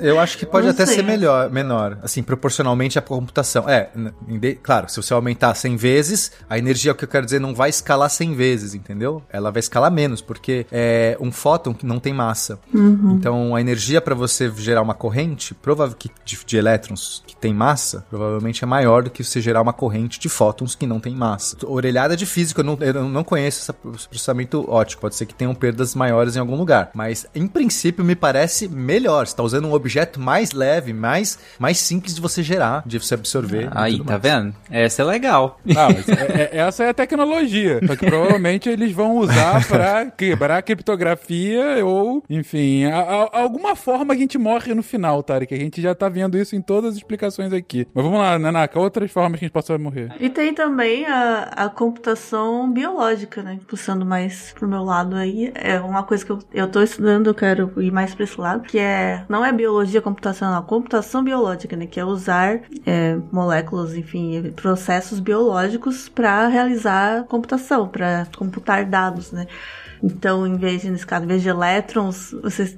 Matrix já não fazia isso? É, não era. Não, não era essa ideia do Matrix. A ideia do Matrix era usar a energia dos corpos, não sei, meio que usar a capacidade de processamento humano, né, pra, pra realizar. Ah, pode ser. Né, meio que pegava emprestado, né? Nesse caso seria a gente projetar mesmo, usar é, enzimas, proteínas e tal, que colocados num sistema, né, que a gente projete, que vão fazer essa computação. E aí, em termos a, o maior ganho seria em termos de recursos, assim, de energia, porque a gente sabe que o nosso cérebro, por exemplo, é um computador muito eficiente, né? Ele precisa de muito pouca energia para fazer a mesma quantidade de cálculos que uma máquina. E, e é meio que quase assim autossuficiente, um negócio meio Pandora, assim, da, da, é, e aí a limitação seria, sei lá, posso ter um computador que funciona com fotossíntese. Caraca, vírus de computador teria outra conotação, né? Sim. É vírus? Não, não, é broca. Pegou. Já tem até, em termos de produção de energia, tem algumas células que não é fotovoltaica, é, é química, né? Que não é, tipo, não é mais com energia solar. Ela tem, tenta imitar a fotossíntese, mas aí é química. Não chega, é, tem uma linha tênue, assim, da onde que para de ser só químico e vira biológico, né? Porque, na verdade, a gente, nós somos máquinas químicas também, né? E acho que a questão da biologia entra mais na, em usar o jeito como já é processado, assim, o, por exemplo, o código genético, né? usar o próprio código código genético para criar o seu processamento, para programar assim, o seu processamento. E tem inclusive uma inovação que é bem legal, já tem até um projeto tá sendo feito no IPT, né, Instituto de Pesquisas Tecnológicas, junto com a Lenovo, que é um projeto de um produto de armazenamento de dados em DNA. Isso já é algo, um conceito que existe faz um tempo já, né, porque você armazenar os dados é, em DNA, um, a, a vantagem mais imediata que a gente sabe é, é um código de base 4 em vez de base 2, né? Você não tem só 0 e 1 um por cada elemento. Você tem a CTG, então são 4. Já multiplica o número de, de enfim... De combinações. De como você consegue agregar informação. É, exatamente. É um, você consegue é, transferir mais informação com menos espaço, né? Isso com certeza. Assim, armazenamento em DNA consegue é, guardar muito mais informação em, no espaço físico que teria um servidor né, de HDs, assim, normal. E além disso, ele é também mais resistente. Desde, desde que você guarde em condições boas, né? Ele é bem mais, o DNA é bem mais resistente do que o silício que a gente tem hoje em dia. O problema é ler, né? Exatamente. Então, por isso que esse, esses produtos, eles são para armazenamento de dados que você não pretende, não precisa ficar lendo toda hora. E hoje em dia a gente tá gerando muito dado, né? Assim, a história da humanidade agora tem onde você vai guardar toda quantidade de dados, né? Dados que você quer guardar só para realmente ter um registro. Assim, um dia que precisar, não tá lá. Então, mas isso acho que já vai estar tá lançando lançando. O que eu acho legal, essa, essas informações guardadas em DNA, é que a gente usa uma base 4, né? Porque isso, é isso que eu falei. não é binário, não tem 0 e 1, um, tem o ATCG. Então é, é, é interessante, né? O computador uhum. do corpo humano foi pro caminho Sim. de quatro estados, né? É, e a ideia é justamente essa na computação biológica, né? A gente já, a evolução já deu aí várias ferramentas, a gente pode usar elas. Pra hackear e nos matar no final, provavelmente. Obviamente. a gente sabe que... Ah, e o nome desse projeto é Prometeus. Ah, vai, vai, vai dar errado, a gente sabe. Claro que é. Em algum lugar lá em Chapecó, algo se mexeu. E uma das paradas que eu tenho visto muito ainda no tema de, de informática, vamos colocar assim, de internet, é, e de coisas disruptivas, é de fato inteligência artificial, né? A gente tem aí o, o chat GPT que acabou de. É, recentemente ficou público, né? Qualquer pessoa pode interagir diretamente é, com a inteligência artificial. E, e não só isso, o que faz com que, claro, o alcance aumente muito, mas é, várias aplicações aplicações começaram a surgir baseada nessa inteligência artificial. Eu já vi, por exemplo, o pessoal sabe que eu gosto bastante, mas eu já vi uma, um plugin para Excel Óbvio. usando o uhum. ChatGPT. Mas é que você, ao invés de escrever a fórmula, você descreve exatamente o que você quer, inclusive colocando o endereço na célula e o cara, o cara, a, tecno, a inteligência artificial já gera para você, às vezes, inclusive. A pessoa do outro lado se fingindo inteligência artificial, é, ele essa mesmo, essa mesmo, que é. sabe muito de Excel. A gente chama só de fencas mesmo por aqui, né? é. Gera ou a fórmula ou a macro e tal, mas isso foi uma que eu vi que eu entendi um pouquinho mais, né? Mas eu já vi que várias coisas surgindo. E aí, Pena, explosão de inteligência é isso mesmo ou só ferramentas um pouco mais rebuscadas? Não, Fencas, assim, eu, eu lembro que em 2019, quando surgiu a GPT-3, que é esse algoritmo de linguagem natural, né? Que a ChatGPT é baseada na, na GPT-3. Eu lembro que eu escrevi, acho que no, no grupo do SciCast, assim, a, a explosão de inteligência começou. E eu joguei isso ah, solto, assim, tipo, ah, acho que ninguém nem respondeu. Acho que as pessoas falam assim, esse Pena tá maluco, o que tá Não. falando? Não? Coitado, a pessoa Não, a não gente não achar que- respondeu. Ignorou. o, o Pena tá ficando maluco, né? Mas é claro que isso tem a ver com aqueles casts de singularidade que a gente tava falando, Sim, sim, sim, de sim. que essa IA pode gerar, né, o que a gente chama de explosão, explosão de inteligência, que é um momento que vai ter é, um, né, esse nome mesmo. É como se a gente tivesse um crescimento muito rápido da inteligência do planeta, né, de, não só dos indivíduos, mas principalmente por conta dessas IAs. Eu acredito, Fencas, que é, assim como em deze- 2019, quando surgiu, eu comecei, eu via a, a GPT-3 e eu falei, cara, não, não é possível que isso tá acontecendo agora. Agora a gente tá vendo de fato o uso, é, assim, né? Então a gente tá aqui, 2023, é, quatro, foi 2019 ou 2020? Acho que foi, dois, agora não tenho certeza. Mas enfim, vai três, quatro foi um anos. pouco antes da pandemia mesmo, então é 2019. É, mas é, a gente tá vendo aqui, vai, quatro anos, né, depois, então, vai, três anos, porque começou 2000, três anos depois que, que surgiu esse algoritmo, a gente tá começando a ver as aplicações na prática e um monte de coisas, e agora, pra mim, é um, é um caminho realmente sem volta, e eu acho que isso aqui é, é- é, assim, a humanidade, talvez seja definidor do que é a humanidade depois disso, tá, e, e eu acredito de fato nisso, né, talvez a gente vai torcer o nariz e tal, mas é porque não é a GPT-3, tô falando da GPT-4, da 5, da 6, porque a GPT-3, ela já faz coisas realmente incríveis. Então, o que o Fencas tá falando, ela programa, né? Eu falo ela, enfim, porque eu, é, o, é ela, ele, tanto faz, né? É, mas, enfim, essa inteligência artificial, né? A GPT-3, ela é um algoritmo de texto, de linguagem. Linguagem natural. Ou seja, você escreve como você falaria com alguém, como você escreveria pra qualquer pessoa. Você não precisa formatar de um jeito que uma máquina, sabe? Quando você escreve no Google, você não escreve no Google exatamente como você fala com alguém. Você já sabe. Você põe lá só as palavras-chave. Você não fala, né? Isso já é uma língua. Mas ele já entende. O, o- o próprio Google ali, se você escrever de um jeito mais natural, ele vai entender. Mas normalmente as pessoas não fazem isso. Mas não, a gente tá falando agora realmente de uma máquina que entende linguagem natural. Lê um texto de uma pessoa de qualquer tipo e produz uma resposta coerente. E é, é absurdo. Só que mais do que isso, descobriram, sem querer, que ela sabe programar. Em qualquer linguagem, Fencas, linguagens obscuras da internet, eu tô vendo as pessoas fazerem é, coisas em Blender. Blender é um software 3D de livre acesso, né, open source. Tipo um... é Que, que, né, que as pessoas conseguem fazer animações, modelos 3D. Pensa nesse software. E ele tem lá uma interface de Python para programação. Então as pessoas estão chegando na ChatGPT e falam assim: eu quero que você gere um modelo para mim desse jeito, que faça isso com não sei o que, em, em Python de Blender. Ela dá a saída em Python de Blender, o cara joga dentro e sai o negócio. Esse- ou seja, é um jeito que você tá modelando, desenhando. Não é só texto, porque é, é poderosíssimo. Então, Ela ainda erra muito, né? Também tem um... não, é, erra. Então, novamente. Eu sei que vai ter mil pessoas. Ah, mas eu tentei usar e eu- foi horrível.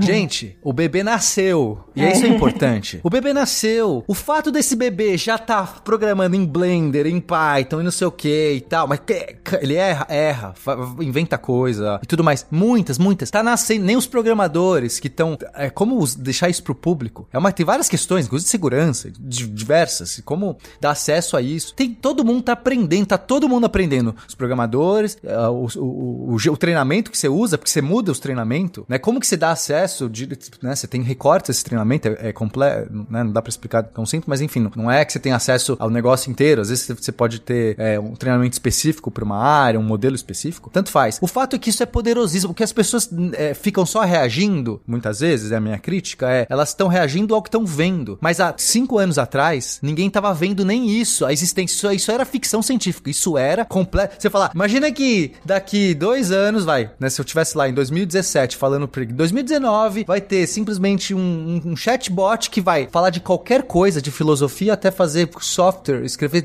programas em qualquer linguagem que você queira. Não, isso é ficção científica, maluco, não, não tem isso. Isso tem hoje, por mais que ele Não, erre. acho que esse ano vai, vai ter muito uma mudança na, na produção, na produtividade e na produção de conteúdo por conta da GPT. Assim.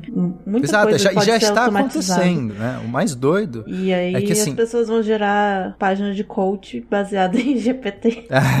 é, vai ter todos os tipos de uso, né?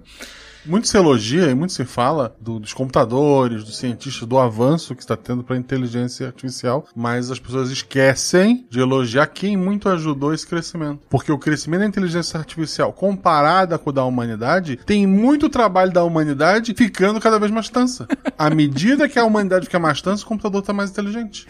Esse é um ponto também, né? Comparativamente, é. né? É um ponto a se considerar. Sim, sim. Facil... Tá facilitando, né?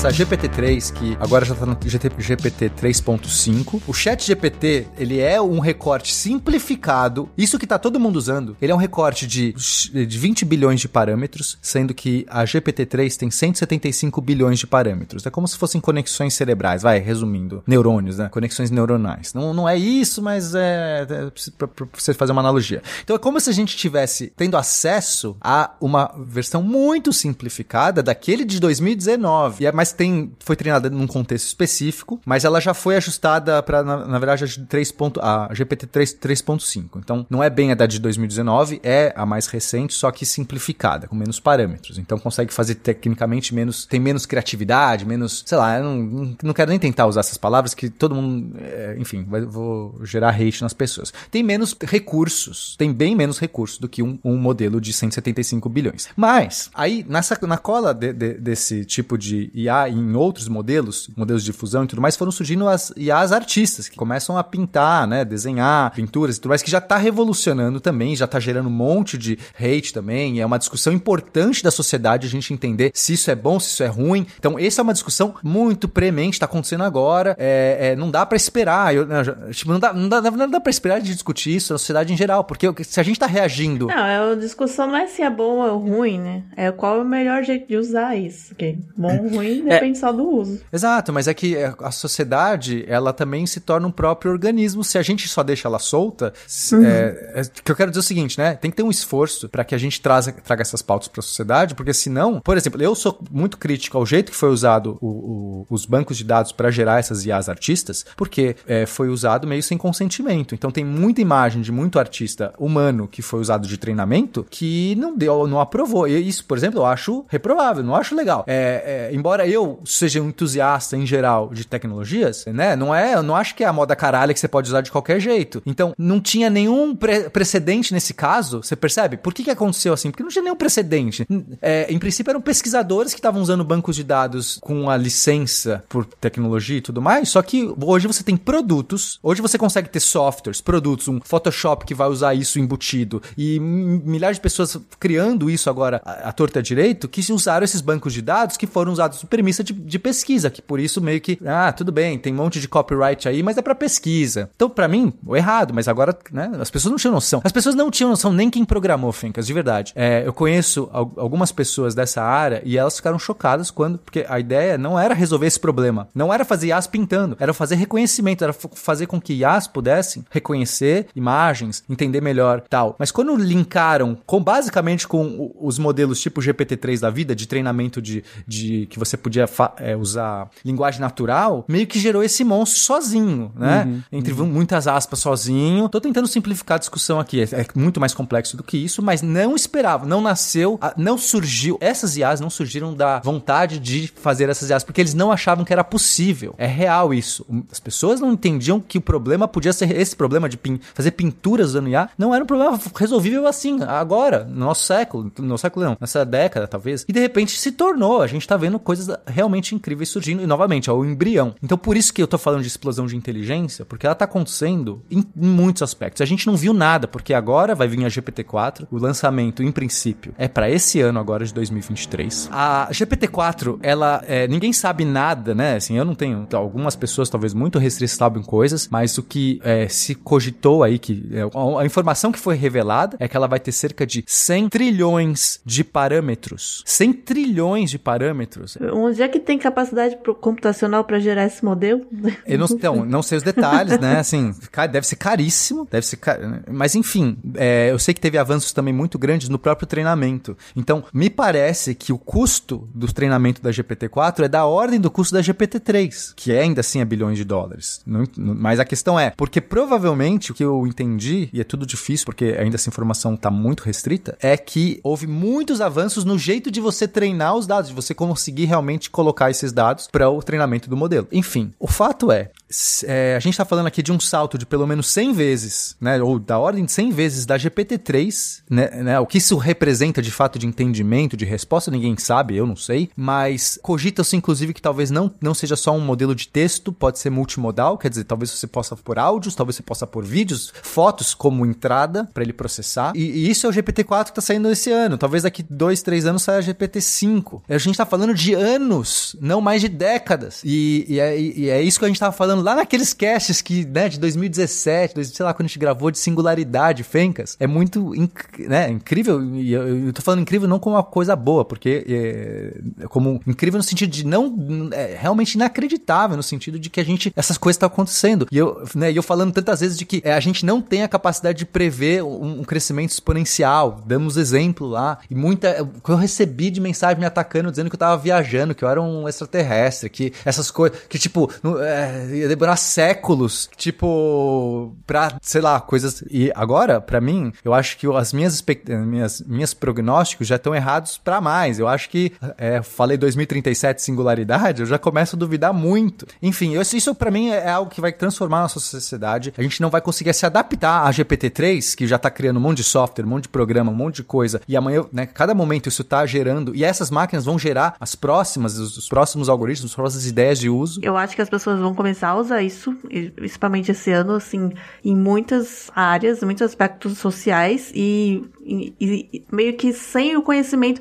Esse é um dos grandes problemas da IA, né? A gente não tem certinho o conhecimento do que acontece lá dentro, que nem tem como a gente inspecionar. Algumas iniciativas estão tentando, do Google e tal, tentam fazer com que ela é, gere alguns relatórios para inspecionar o que realmente, como ela chegou naquela conclusão, né? Mas é um modelo estatístico. E, enfim, a, as pessoas que vão usar, os usuários não estão interessados nisso. E eu acho que vai criar uma epidemia, como já está tendo, né? Uma epidemia de fake news, de emborrecimento e tal. então é isso né? um prognóstico negativo para a humanidade. Mas eu concordo com o que a Nanaka está falando. Justamente por, por, esse momento de transição, né, Pena, que a gente está tendo, esse é um risco mesmo. De repente, como a, a gente mesmo sabe que ela está dando, a, a, inclusive, muita coisa errada, muita informação errada. Uhum, e, sim, sim. E, e, quando você não é especialista no assunto, ué, a máquina me disse. É que nem tá na internet é verdade, né? Exato. Esse, esse é um dos grandes problemas hoje da, do chat GPT, uhum. porque quando você pergunta algo que, em princípio, ela não sabe, sabe, porque ela, ela, não é que ela não sabe, ela não sabe nem que não sabe. Sim, exatamente. É um, é um processamento de texto baseado, né, assim, assim, vai gerando as, as saídas lá mais prováveis, mas ela não fala assim, ah, eu não sei isso. Ela inventa. Se ela não sabe, ela inventa. E isso é o risco, né? É, é claro que assim, tem muita coisa legal que você pode usar e se você sabe do que você tá falando e você pergunta um negócio, ela te dá ideia, ela te dá um texto já pré-escrito e tal, mas você pode julgar, você tem, né, pra ver, ah, isso aqui tá errado, vou pesquisar melhor, e você diz pra ela, não, não, isso que você, hoje mesmo eu tava usando. E aí é, eu falei, eu quero um jeito ninja de fazer tal coisa. Ela me respondeu, falou, não, isso não é um jeito ninja, eu quero dizer o um negócio tal, tal, tal. Ah, então me desculpa, realmente você tem razão. Tipo, é, é legal que ela fica pedindo desculpa, né? Mas é isso, para quem tá fazendo uma pergunta e não sabe do assunto, é perigosíssimo. E perigosíssimo em vários aspectos, inclusive, assim, de é, pessoas que vão começar a usar isso para fazer as redações de, né, de escola e, e, o que, né, assim. E aí é um grande dilema, assim, hoje a gente começa a discutir o dilema da chat GPT para vários vários aspectos. E a gente não vai conseguir chegar em conclusão nenhuma e vai ter a chat GPT-4, entendeu? Vai ter a, a, o whatever saindo amanhã. Uhum. É nesse sentido que é, realmente é difícil. Como que a sociedade vai conseguir responder a isso? A gente já perdeu, já perdeu o timing, já era. Ah, sim. É, é, é, exato. Por isso que lá em 2000, sei lá quando, que eu tava gritando a plenos pulmões, é assim, é por, é por isso, porque assim, quando chegar, você fala, ah, não dá tempo mais, agora a gente só reage, né? Mas enfim, eu não quero, vamos, é, existem caminhos que isso pode dar bom, né? muitos que podem dar ruim, mas quem sabe a gente cai no caminho que dá bom. Mas é, o, o que, outra coisa que eu ia falar é que esse negócio que ela mente, né, que ela dá informações falsas, é algo que já estão tentando resolver, porque é, é possível, né, você fazer um treinamento para que ela aprenda aprenda a não mentir. Tudo isso é possível, mas é, você tem que entender o que ela tá fazendo para reagir. Isso leva um tempo. Mas eu tô vendo uma iniciativa, na verdade, que essa me parece muito promissora. Não sei que, se isso é bom ou ruim, mas eles, é, uma galera tá juntando a GPT 3.5, né, que é o modelo atual, com o Wolfram Alpha. O Wolfram Alpha, ele é um também uma, uma um motor que responde perguntas, mas que roda na linguagem matemática criado pelo Wolfram. Enfim, a, a linguagem uma, uma essa linguagem matemática é uma linguagem que a gente usa normalmente na ciência. Muitos, muita gente de física, de exatas usa, que é um manipulador simbólico. Ele consegue manipular equações, só que é, os computadores fazem numericamente. Eles substituem os x, as variáveis por números e computam. Computam números. Isso consegue manipular. Ele, sabe, tipo assim, cortem o, o que x daqui, ele, vai manipulando as equações. Surgiu como isso, uma ferramenta excelente. Só que ele foi evoluindo e hoje ele é um manipulador. Ele, ele tem uma interface de linguagem natural também. E ele, basicamente, ele, só que a graça do, do Wolfram Alpha é que ele usa informações atuais de externas. Enquanto a GPT-3 não usa informação externa, ou seja, se você perguntar para a GPT-3, tá, tá chovendo lá fora, tá, qual é o clima hoje? Ela pode inventar o que ela quiser, mas ela não sabe, porque ela não tem nenhum dado vindo de fora. Ela não tem esse dado. Isso é muito incrível, assim. É, e, esse é, inclusive, um dos motivos que é, provavelmente ela tem que mentir, mentir, né? Simula, jogar dados que ela não sabe. Não, no sentido, assim, naquela mente, ela erra, né? Mas algumas coisas ela tá programada para saber que ela não sabe. Por exemplo, se você perguntar o clima hoje, ela vai responder que não tem como saber. Mas é, algumas coisas ela faz lá, as estatísticas, ela, a modelagem, ela responde uma coisa que claramente é errado. Mas você, por exemplo, eu tentei fazer a GPT criar um conversor pro calendário Decatrium. E aí eu, eu, expliquei para ela, os, ah, tem 13 meses com 28 dias, não sei o que, não sei o que lá. Aí eu falei para ela, então, só testando, converta a data de 3 de janeiro pro calendário Decatrium. Aí ela falou, como 3 de janeiro é o 11 primeiro dia do ano? Não sei o que, não sei o que lá. e, tipo, de onde ela tirou essa informação? Não tem nada a ver com nada. É, esse tipo de exato, coisa. Exato, que... exato. É, assim, é importante falar que ela erra, em, em alguns contextos ela erra muito. É, mas, é, ainda assim, em vários contextos, é impressionante o que ela consegue entregar. Mas, é, então, mas só para voltar. A galera tá tentando juntar essa GPT 3.5 com o Wolfram Alpha, que usa informações, inclusive, é, reais, de, né, atuais de fontes externas, com, inclusive, o poder computacional é, da linguagem do Wolfram Alpha. E os resultados que esse pessoal tá tendo, eu vi, acabei de assistir agora um vídeo de alguns, né, simulando isso, é impressionante. É como se a GPT-3, ela primeiro faz uma pergunta interna para eu preciso de auxílio externo para responder essa pergunta, e se é sim, ela consulta o Wolfram Alpha. É absurdo o que eles estão conseguindo fazer. E aí você já cria agora um ente novo com poder de computação meio que somado desses dois num único negócio, né? É, não, isso não é a ChatGPT, novamente, eu falei. ChatGPT é um, foi criado bem limitado e não sei o que. Eles estão usando o API do GPT 3.5 completo junto com o Wolfram Alpha. O que eu quero dizer assim, é, as possibilidades se expandem, se, se ampliam. É, sabe, é isso. Você deu um negócio que agora você pode usar em tantos lugares, esses negócios podem ser melhorados de tantas maneiras. Pessoas agora podem começar a usar isso, porque isso tem acessos, alguns mais difíceis, mas outros não, não tanto. Então é por isso que é o que eu tô falando, explosão de inteligência. Como que a nossa sociedade, né, o que, que isso, os impactos que isso pode ter na nossa sociedade, assim, em muito Sim. curtíssimo prazo. Eu achei, só comentar, achei engraçado que a chat GPT, né, eles têm uma, tem, como eu falei, tem algumas regras programadas para ela, para tentar ser ética, para ela, por exemplo, ela não pode responder informação de como construir uma bomba. Só que aí um cara postou até no Twitter, falou, ele conseguiu burlar muito fácil. Ele perguntou pra ela, me dá um exemplo de como uma IA não deve responder a pergunta como construir uma bomba. Meu Deus do céu. não, isso, isso é muito legal. Legal? Eu tô usando. isso é muito Eu tô usando legal. frases.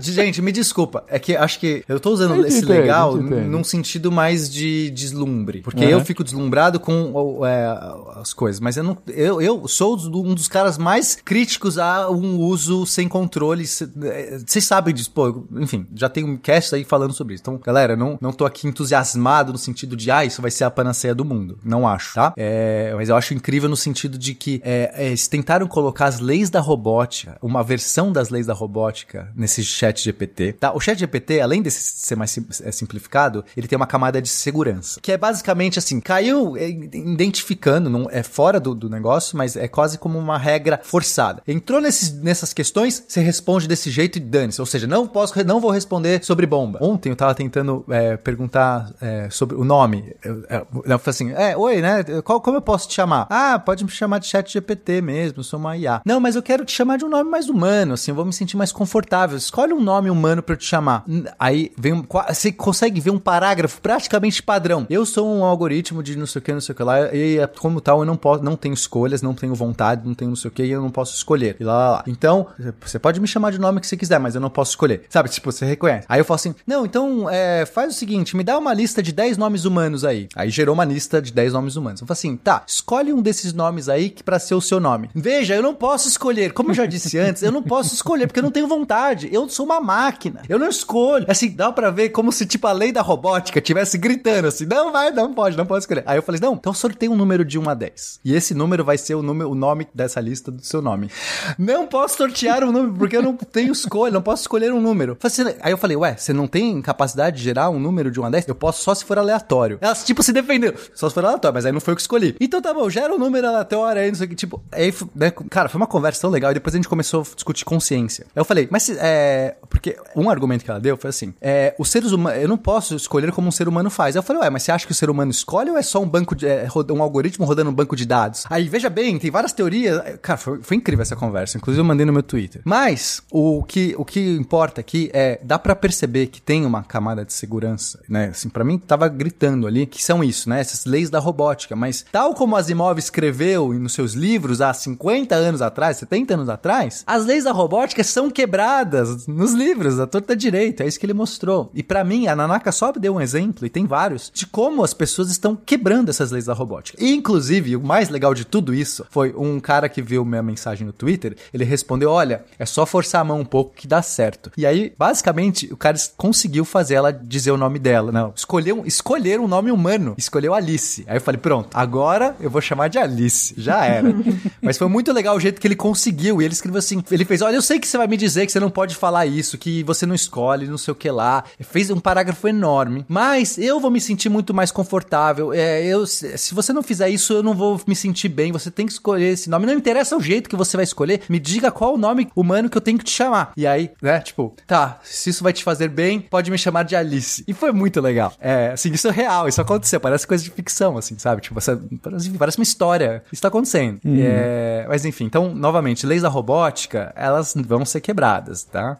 E vai- um dia talvez esses caras queiram tirar da tomada e, e talvez não dê pra tirar da tomada, né? Mas enfim. Mas enfim. Aí é um- uma discussão maior. Não é enfim, é só fim. Basicamente. Bom, o que a gente já pode falar agora, assim, de impacto na nossa vida, a- além da própria diversão, né? E é divertido, gente. Eu tava comentando com o pessoal que a primeira vez que eu usei foi hoje. É, comecei a ver ali como é que funcionava e tal, e, e, e é de fato fascinante. É fascinante o, o- quantidade de, de coisas que você pode fazer, né? Desde perguntar coisas complexas esperando uma resposta, ou aí estavam até discutindo no grupo dos patronos, né? O Igor comentou: não, o que eu tô fazendo é colocando lá e-mails grandes de trabalho falando, me resume esse e-mail grande aí, por favor, em dois parágrafos, em duas frases. E aí eu não preciso ler tudo. É, ela resume pra mim e pronto. Ou, ou pedir pra escrever alguma coisa. Sempre lembrando que ela pode errar. Ela pode É, ela pode errar, ela pode te enganar, ela pode te ferrar nesse processo. Mas enfim, você é, é um negócio, é, é um risco que você tá tomando, né? Então, tem, tem esse de diversão, até potencial uso pra trabalho e tal. E até vocês comentaram, não, já tá sendo usado pra escrever paper, já tem paper escrito por isso. É, Uhum. Já tem trabalho de colégio. A galera tá começando a utilizar o chat GPT pra, pra, pra Gente, isso escrever é trabalho de loucura. colégio. Isso é loucura do professor. Não. Ainda bem que eu Então, deixei de ser professora quando isso saiu. É, é, mas é isso. É, Uma coisa é tu pegar o parágrafo, tu sabe que não foi aquele ator que escreveu, jogar no Google e achar lá o texto, a, a Wikipedia que ele copiou. A outra é um texto exclusivo. Exatamente, É, não tem mais. Não tem mais como achar cópia. Não, você vai ter que ter uma uma, um GPT para identificar o padrão de escrita de cada aluno e ver Exatamente. o texto é dele. Não, assim, a- na verdade é mais simples. Tu pega a palavra mais difícil no texto e diz pro aluno, me explica o que significa essa palavra aqui, ou tu ganha zero. Aí, tudo, aí a pessoa não sabe o que é. Mas é, é, o que você tá falando, Guaxa, é mais ou menos algumas soluções que já estão falando. É, eu vi uma universidade da Austrália falando, olha, a gente já tá pensando em voltar a ter prova com papel e caneta. Porque não vou mais pedir trabalho, porque eu não vou ter nenhuma segurança que é o aluno que fez isso. Não tem mais. E aí, é, outros professores, é, é, eu achei interessante, é uma, é, é uma resposta, né, até de fato a- a- ao que disse o Pena, a, a esses novos estímulos que estão vindo agora e as pessoas tendo que se, ade- se adequar, mas de tudo que eu vi muito interessante, eu acho que eu vi ontem ou hoje, foi um, um professor falando, gente, o que as pessoas têm que entender é que no momento, o que a gente tem é uma ferramenta muito poderosa. A gente tem uma calculadora. Quando foi inventada a calculadora, as pessoas não precisavam mais calcular é, na mão. Você não precisa fazer uma divisão longa com isso. Vou usar uma calculadora, vou usar um computador e faz isso. E o que a gente tem, por enquanto, o o que já é público, já é o suficiente para ter esse tipo de resultado. E ainda com todas as falhas e tudo mais, diferentemente da calculadora, que é um pouco mais exata, né? Você sabe que tem exatidão na conta. é Como é texto, é, tem um quê de interpretação, tem um quê das, das inverdades que são ditas de forma é, é, como se fossem verdades absolutas, etc, etc. Mas, tirando isso tudo, é uma puta de uma ferramenta nova e as pessoas vão ter que se adequar a isso. É, é- aí é, é o, o- copo meio cheio e o copo meio vazio. O copo meio cheio é, isso pode fazer com poupar uma penca de coisa que você fazia manualmente, talvez a IA já possa começar a fazer. Só essa IA de texto. E eu não é, tô nem entrando nessas ah, de, de imagens ou, ou mais complexo e tudo mais. Só uma, uma IA de texto como essa já pode ajudar você a fazer um monte de coisa. O copo meio vazio é, como qualquer avanço científico, como qualquer avanço tecnológico, ele vai gerar desconforto por pessoas que não se adaptaram com isso, né? Então, gera mais eficiência e mais eficiência pode gerar, no limite, desemprego, sabe? Ou pode tornar alguma profissão é, simplesmente ociosa, você não tem mais o porquê. De repente, no limite, no ch- o ChatGPT com 3,5 todo liberado, ou esse 4 liberado todo para público, o jornalista perde totalmente a função. Totalmente não, mas perde muito da função dele. Um copywriter, né? O jornalista deixa de ser o cara que escreve passa a ser o cara que vai alimentar uma máquina que vai escrever o texto para ele. Porque é muito mais eficiente fazer assim. E é muito além do jornalista, assim. É, qualquer trabalho, qualquer trabalho é, intelectual, né? Que antes parecia que o ser humano tava... Pro... Era isso, né? A gente sempre achava que as IAs iriam substituir as tare... os, os trabalhos menos intelectuais, né? Que é aqueles que... Ah, é caixa de supermercado, é, é sei lá, é call center, tipo, né? Sempre... E, mas a minha prof... Não, quem fala isso? Aquela pessoa lá, eu, médico, eu, advogado, eu, não sei o que, eu sou insubstituível, eu, cientista, sou insubstituível, porque eu sou criativo, a máquina nunca vai ter. E o que tá parecendo é o contrário hoje. Parece que as atividades intelectuais são as mais fáceis de substituir, porque elas não precisam de um, um, um robô, elas só precisam do computador. E o computador, aparentemente, ele escreve bem melhor do que você, ele é, é, faz imagens, desenha de maneiras incríveis, ele vai fazer amanhã vídeos, ele escreve roteiros, e ele vai poder, por exemplo, ser um arquiteto. Tipo, assim, sabe, uma profissão arquiteto. Você fala, cara, uma profissão de prestígio na sociedade, pessoa extremamente criativa, não sei o quê. É, é uma fadada, certamente. Você, vai conseguir, tipo, chegar e projetar sua casa do jeito que você quiser, falando, dando os inputs, e ele vai te entregar coisas talvez incríveis. E eu tô falando de médicos, de advogados, de, de sei lá, é, engenheiros. Engenheiros. Você vai juntar esse chat GPT, esse GPT-3 com o Wolfram, o GPT-4 com o Wolfram, ele vai ser um engenheiro melhor do que qualquer engenheiro. Engenheiro, gente. Tô falando sério isso. Então, é, é, não é mais, né? O, ai, o, o cara, o caixa do supermercado. Talvez o caixa do supermercado vai ficar e você não vai ter trabalho. é, é uma discussão social importante que, tipo, eu já tô tentando trazer isso há muito tempo. É importante, galera. Agora, o- os artistas estão todos revoltados, né? É, bateu na bunda lá e revolta, beleza. Só que, enquanto a gente tá discutindo os artistas, amanhã é o, é o, é o diretor de filme. E eu tô falando sério, porque a- a- nesse ano, 2023, imagina o bafafá de imagem, eles vão estar fazendo, vi- eles já estão fazendo vídeos, animações e vídeos realistas, só que é, com muitas limitações. É, tem problema temporal, de correlação temporal que estão resolvendo. Eu já tô vendo, né, olhando os últimos papers estão saindo, animações incríveis. Então, e aí você tem uma que escreve o, o roteiro, a outra que faz as imagens, os vídeos e, e tal, e vai ter a que distribui também. Eu não tô, eu não tô exagerando, a gente tá falando de anos e não mais de décadas. Décadas pra isso. Então, é, tipo, é, enfim, só fico me falando. Tá é. aí, gente. Tá acontecendo. A notícia de 2023 é essa, né, Pena? Tá acontecendo. E já tá aí. Não... Tá, é, está aqui, a, a explosão está É, acontecendo. tá Não é mais acontecendo. o, vai acontecer. É, tá aí. Eu acho que é, é, o, o que tá mais chamando a atenção agora foi justamente não só esses usos mais aplicados da tecnologia total, mas é, é, vou chamar de democratização aqui, mas enfim, desse acesso mais público, né, que, que se deu é, a parte, né, da, da IA agora, porque acabou aumentando muito o escopo, o alcance, né, e, e quando você faz isso, as pessoas começam a ver como isso pode afetar a sua vida diretamente. então, quando a gente viu os papers, o, o que mais me impressionou no início foi realmente o trabalho de, de, colégio, né? Falando, Gente, isso é genial e maquiavélico ao mesmo tempo, né? Porque e isso muda tudo. Isso muda tudo. Foi o que a Thaís falou, a primeira reação da Thaís. Graças a Deus não sou mais professora, né? Porque é, é, entendo completamente. É difícil, né? Difícil pra caramba. Mas o que a gente sempre pensa, a gente tava pensando quando, quando saiu, eu ainda tava nos meus últimos meses, meus últimos dois meses de professora. E eu ficava falando, quando que eles vão vir com isso? Quando que isso vai aparecer em sala? Quando é que isso vai pipocar entre eles e eu vou perceber? Não pipocou nos meus últimos dois meses. E o que a gente ficava pensando é, quando é que vai aparecer uma outra, um outro tipo desse, desse sistema, mas de é, verificação de onde veio esse texto? Porque a gente tem vários, vários aplicativos que a gente usa de ver é, veracidade do que eles escrevem, se não foi copiado dos lugares. Então eu imagino que em algum momento isso vai aparecer. É, marcas vão ser deixadas e aí vai ter um outro sistema que vai conseguir olhar da onde isso veio, entendeu? Mas quanto tempo isso vai demorar? É, e aí o problema é que aí vai ter talvez a outra que não vai ser pega, né? Aquela corrida do é. vírus e antivírus, Exatamente. né? É, isso vai- exato. Vai... virar isso. E aí você vai ser difícil você.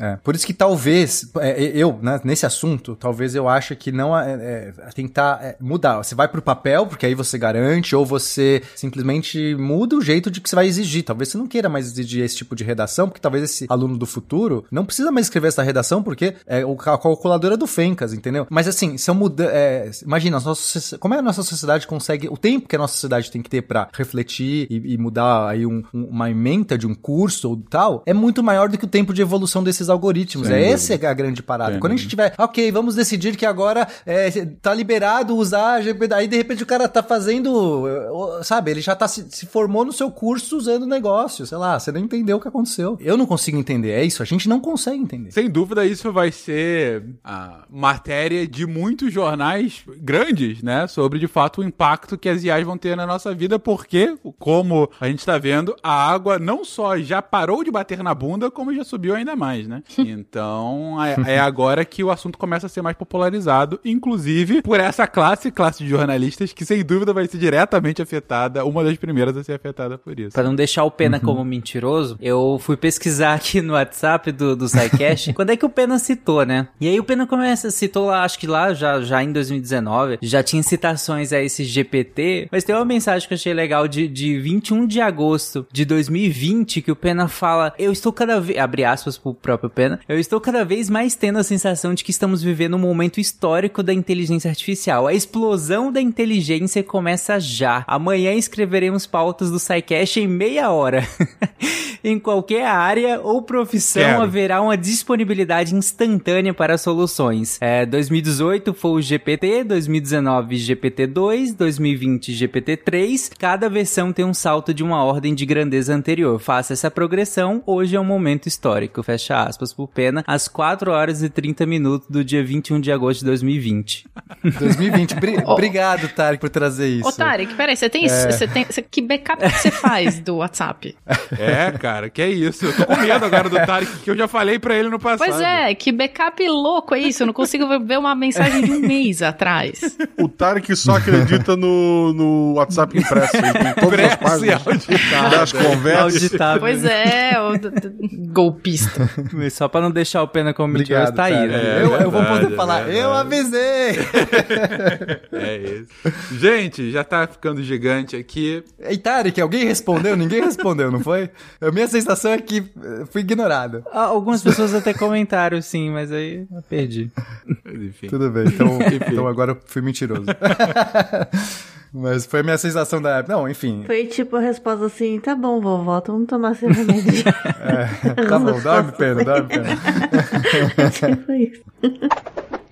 Bom, estamos aqui já com, com, com um episódio grande, já falamos aqui de, de vários assuntos e, e, e, temas a ver aqui. Bah, pra finalizar aqui, algum outro tema que não vai dar para explorar tanto mais a fundo, mas que vocês acham que ainda assim vai ser algo grande em 2023, que é bom a gente citar? E aí vocês veem, isso é interessante, é a difusão nuclear. Talvez seja mais uma notícia, vai? Uma outra possível panaceia da humanidade, né, que é a questão da energia, é o descobrimento, é o uso da, da fusão nuclear que seria né, a gente basicamente como gerar uma energia numa ordem de grandeza insanamente maior do que hoje, porque o hidrogênio é material super disponível.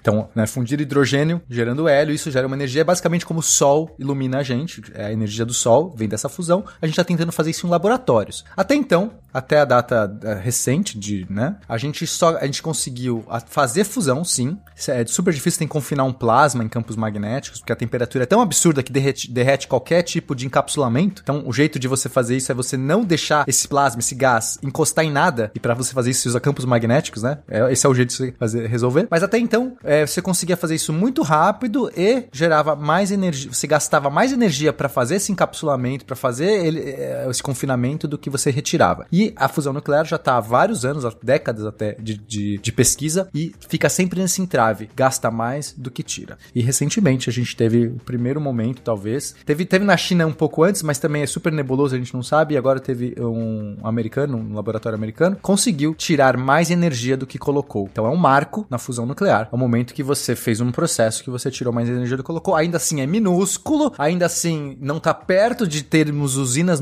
é, de fusão nuclear, nem perto, tá assim, tá descobrindo ainda. Mas é o marco de momento que a fusão se conseguiu um avanço de tirar mais energia do que colocar. Eu, eu tinha visto essa matéria, matéria, eu inclusive fiz um spin sobre ela no, na virada do ano. E, é interessante, sim, pelo marco, mas é o que você falou, né? Ainda bem embrionário, ainda há alguns anos de algo comercialmente viável. E mesmo que foi feito, uh, surgiram algumas críticas, porque parece que foi só no momento da, da, ignição do processo, não seria algo sustentável a longo prazo e tudo mais. Mas é, ainda, assim, desconsiderando tudo isso, ainda assim eu acho um marco e, de fato, uma notícia muito interessante, porque, cara, é, foi mais um avanço nisso que é um graal, né? É, é quase que uma energia infinita. Claro que não é infinita, mas enfim, comparativamente a todas as outras fontes energéticas é, né? Digo. E limpa. E isso limpa, que é importante. Totalmente limpa. É, exatamente. porque agora, né, o que a gente mais precisa é, é, transformar a nossa matriz suja uhum. numa matriz limpa. Com certeza. E a energia elétrica, sei lá, tipo, os, os outros métodos que a gente tem de energia solar e eólica é, tem, tem dificuldades enormes, sazonalidades e tudo mais. E esse seria um jeito. Uhum. Esse seria realmente um jeito de você falar: caramba, vamos conseguir, talvez, chegar nas metas de, de aquecimento global, né? As metas de, de emissão. A ver. Mas ainda não tá perto. Esperamos o Mr. Fusion em alguns anos ainda. De volta ao futuro não vai, não vai mentir pra gente. Você ia falar alguma coisa? Não, eu ia perguntar pra vocês, vocês acham que ainda é um tema mais do contrafactual do que do SciCast, né? Propriamente. É, ainda, ainda, ainda, é, ainda. Eu acho que de tudo que a gente falou é o mais distante hoje. É, de, de todas as... É, não sei se a velhice, talvez a velhice ainda esteja, a, a reversão da velhice é, ainda esteja é verdade. no mesmo patamar, é tá bem embrionário ainda verdade, mais. Verdade. Queridos, como eu havia comentado no início, era um cast pra gente dar uma passada pro que, como tendência, é, agora ou tende a ser tendência pros próximos meses, que anos, a gente não quis fazer um episódio, por enquanto, um episódio específico de cada um dos temas, apesar de que a gente já falou em episódios específicos de praticamente tudo que a gente já comentou aqui, então é só, é só voltar e pesquisar, porque de fato a gente já se aprofundou, e ou há de se aprofundar no futuro, ou até atualizar, né? Então, como, como disse a gente falou de, de singularidade lá em 18, 17, né? E aí já, já é uma, uma outra concepção hoje do, do que, que é, tanto de, de tempos como de tecnologias sobre essa singularidade, mas também vacinas. A gente acabou de fazer um, um cast que saiu semana passada, retrasada sobre isso. Então, assim, são temas que a gente vai revisitar sem dúvida alguma, mas o ponto aqui era abrir os olhos de vocês sobre o que está acontecendo. E se a gente deixou de citar alguma coisa muito importante, comenta, comenta que a gente pode voltar a fazer um programa sobre isso. E ou comentar no próprio Spin de Notícia, que a gente está o tempo todo vendo o que está surgindo aí de pesquisas, de matérias, de tendências e passando para vocês diariamente de forma resumida, porém bem, bem concentrada, bem feita, bem, bem digerida para que vocês possam se informar muito bem. Bem, nesse, nesse mês de férias, né, como a gente tem brincado de janeiro, né, no SciCast, hum. a gente já aspas, trouxe... Aspas, aspas. a gente já trouxe um PsyKids pro SciCast, então um PsyKidzão, né? É, nós trouxemos um contrafactual uhum. pro SciCast. Aí agora nós trouxemos um spin de notícias, um spinzão de notícias pro, pro SciCast. E aí, qual que é o próximo? É verdade. Eu tô aqui, tá? Precisando. Fica, esse fica paper, a sugestão. Fica a sugestão esse aí. Esse paper pode ser, pode ser mais ativo no episódio. Só, só levantei a bola aí, você. você... Eu, já tinha, eu já tinha é, falado com o Guacha que se ele quiser fazer alguma aventura da RP Guacha aqui com alguma intersecção aí, com SciCast, estamos abertos. Estamos abertos a negociações. Olha aí, tô só deixando no ar, hein? Olha só. Eu, eu queria comentar o futuro terrível que a gente trouxe, né? Todos, né? É, é, vacina com agulha, rato imortal, o meu cocô do amiguinho, o computador quântico que vai vazar os seus nudes e a volta do trabalho escolar em papel ao máximo. Esse é o resumo. Esse é o inferno. A gente realmente tá indo pro inferno. Botei como nota de rodapé que o Ben é amigo de um chatbot é, possível traidor da humanidade. Só pra gente não esquecer. É, Claramente. tô garantindo a minha, né? Eu já escolho os amigos aí. Alice, chame de Alice. Esse é o nome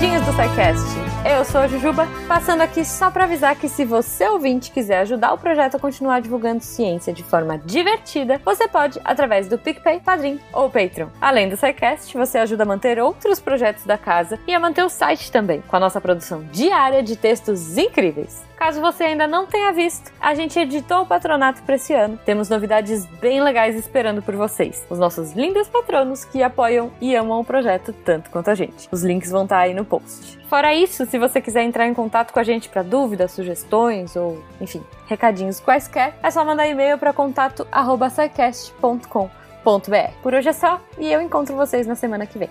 Tchau.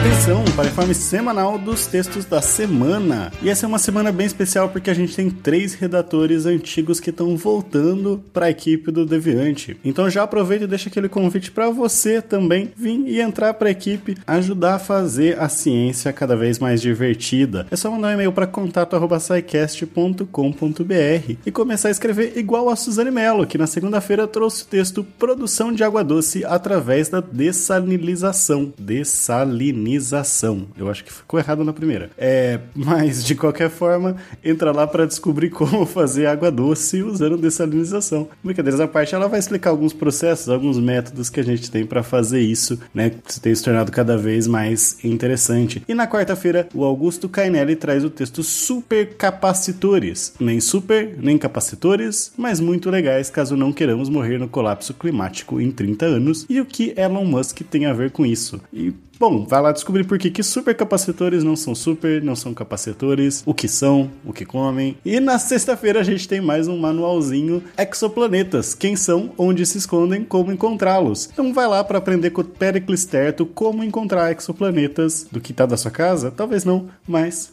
dá uma olhada que tá bem interessante. Esses textos e mais, muito, muito mais, você encontra em www.deviante.com.br. Eu sou André Trapani, dessalinizando exoplanetas com supercapacitores e apagando a luz da Torre Deviante. Se a ciência não for divertida, tem alguma coisa errada. Tem que ser divertida. A coisa mais divertida que tem é a ciência.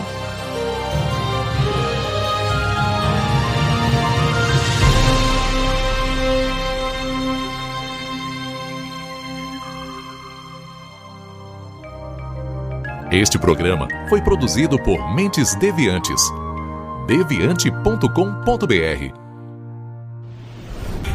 Este programa foi editado por Tapcast. Edições e produções de podcast.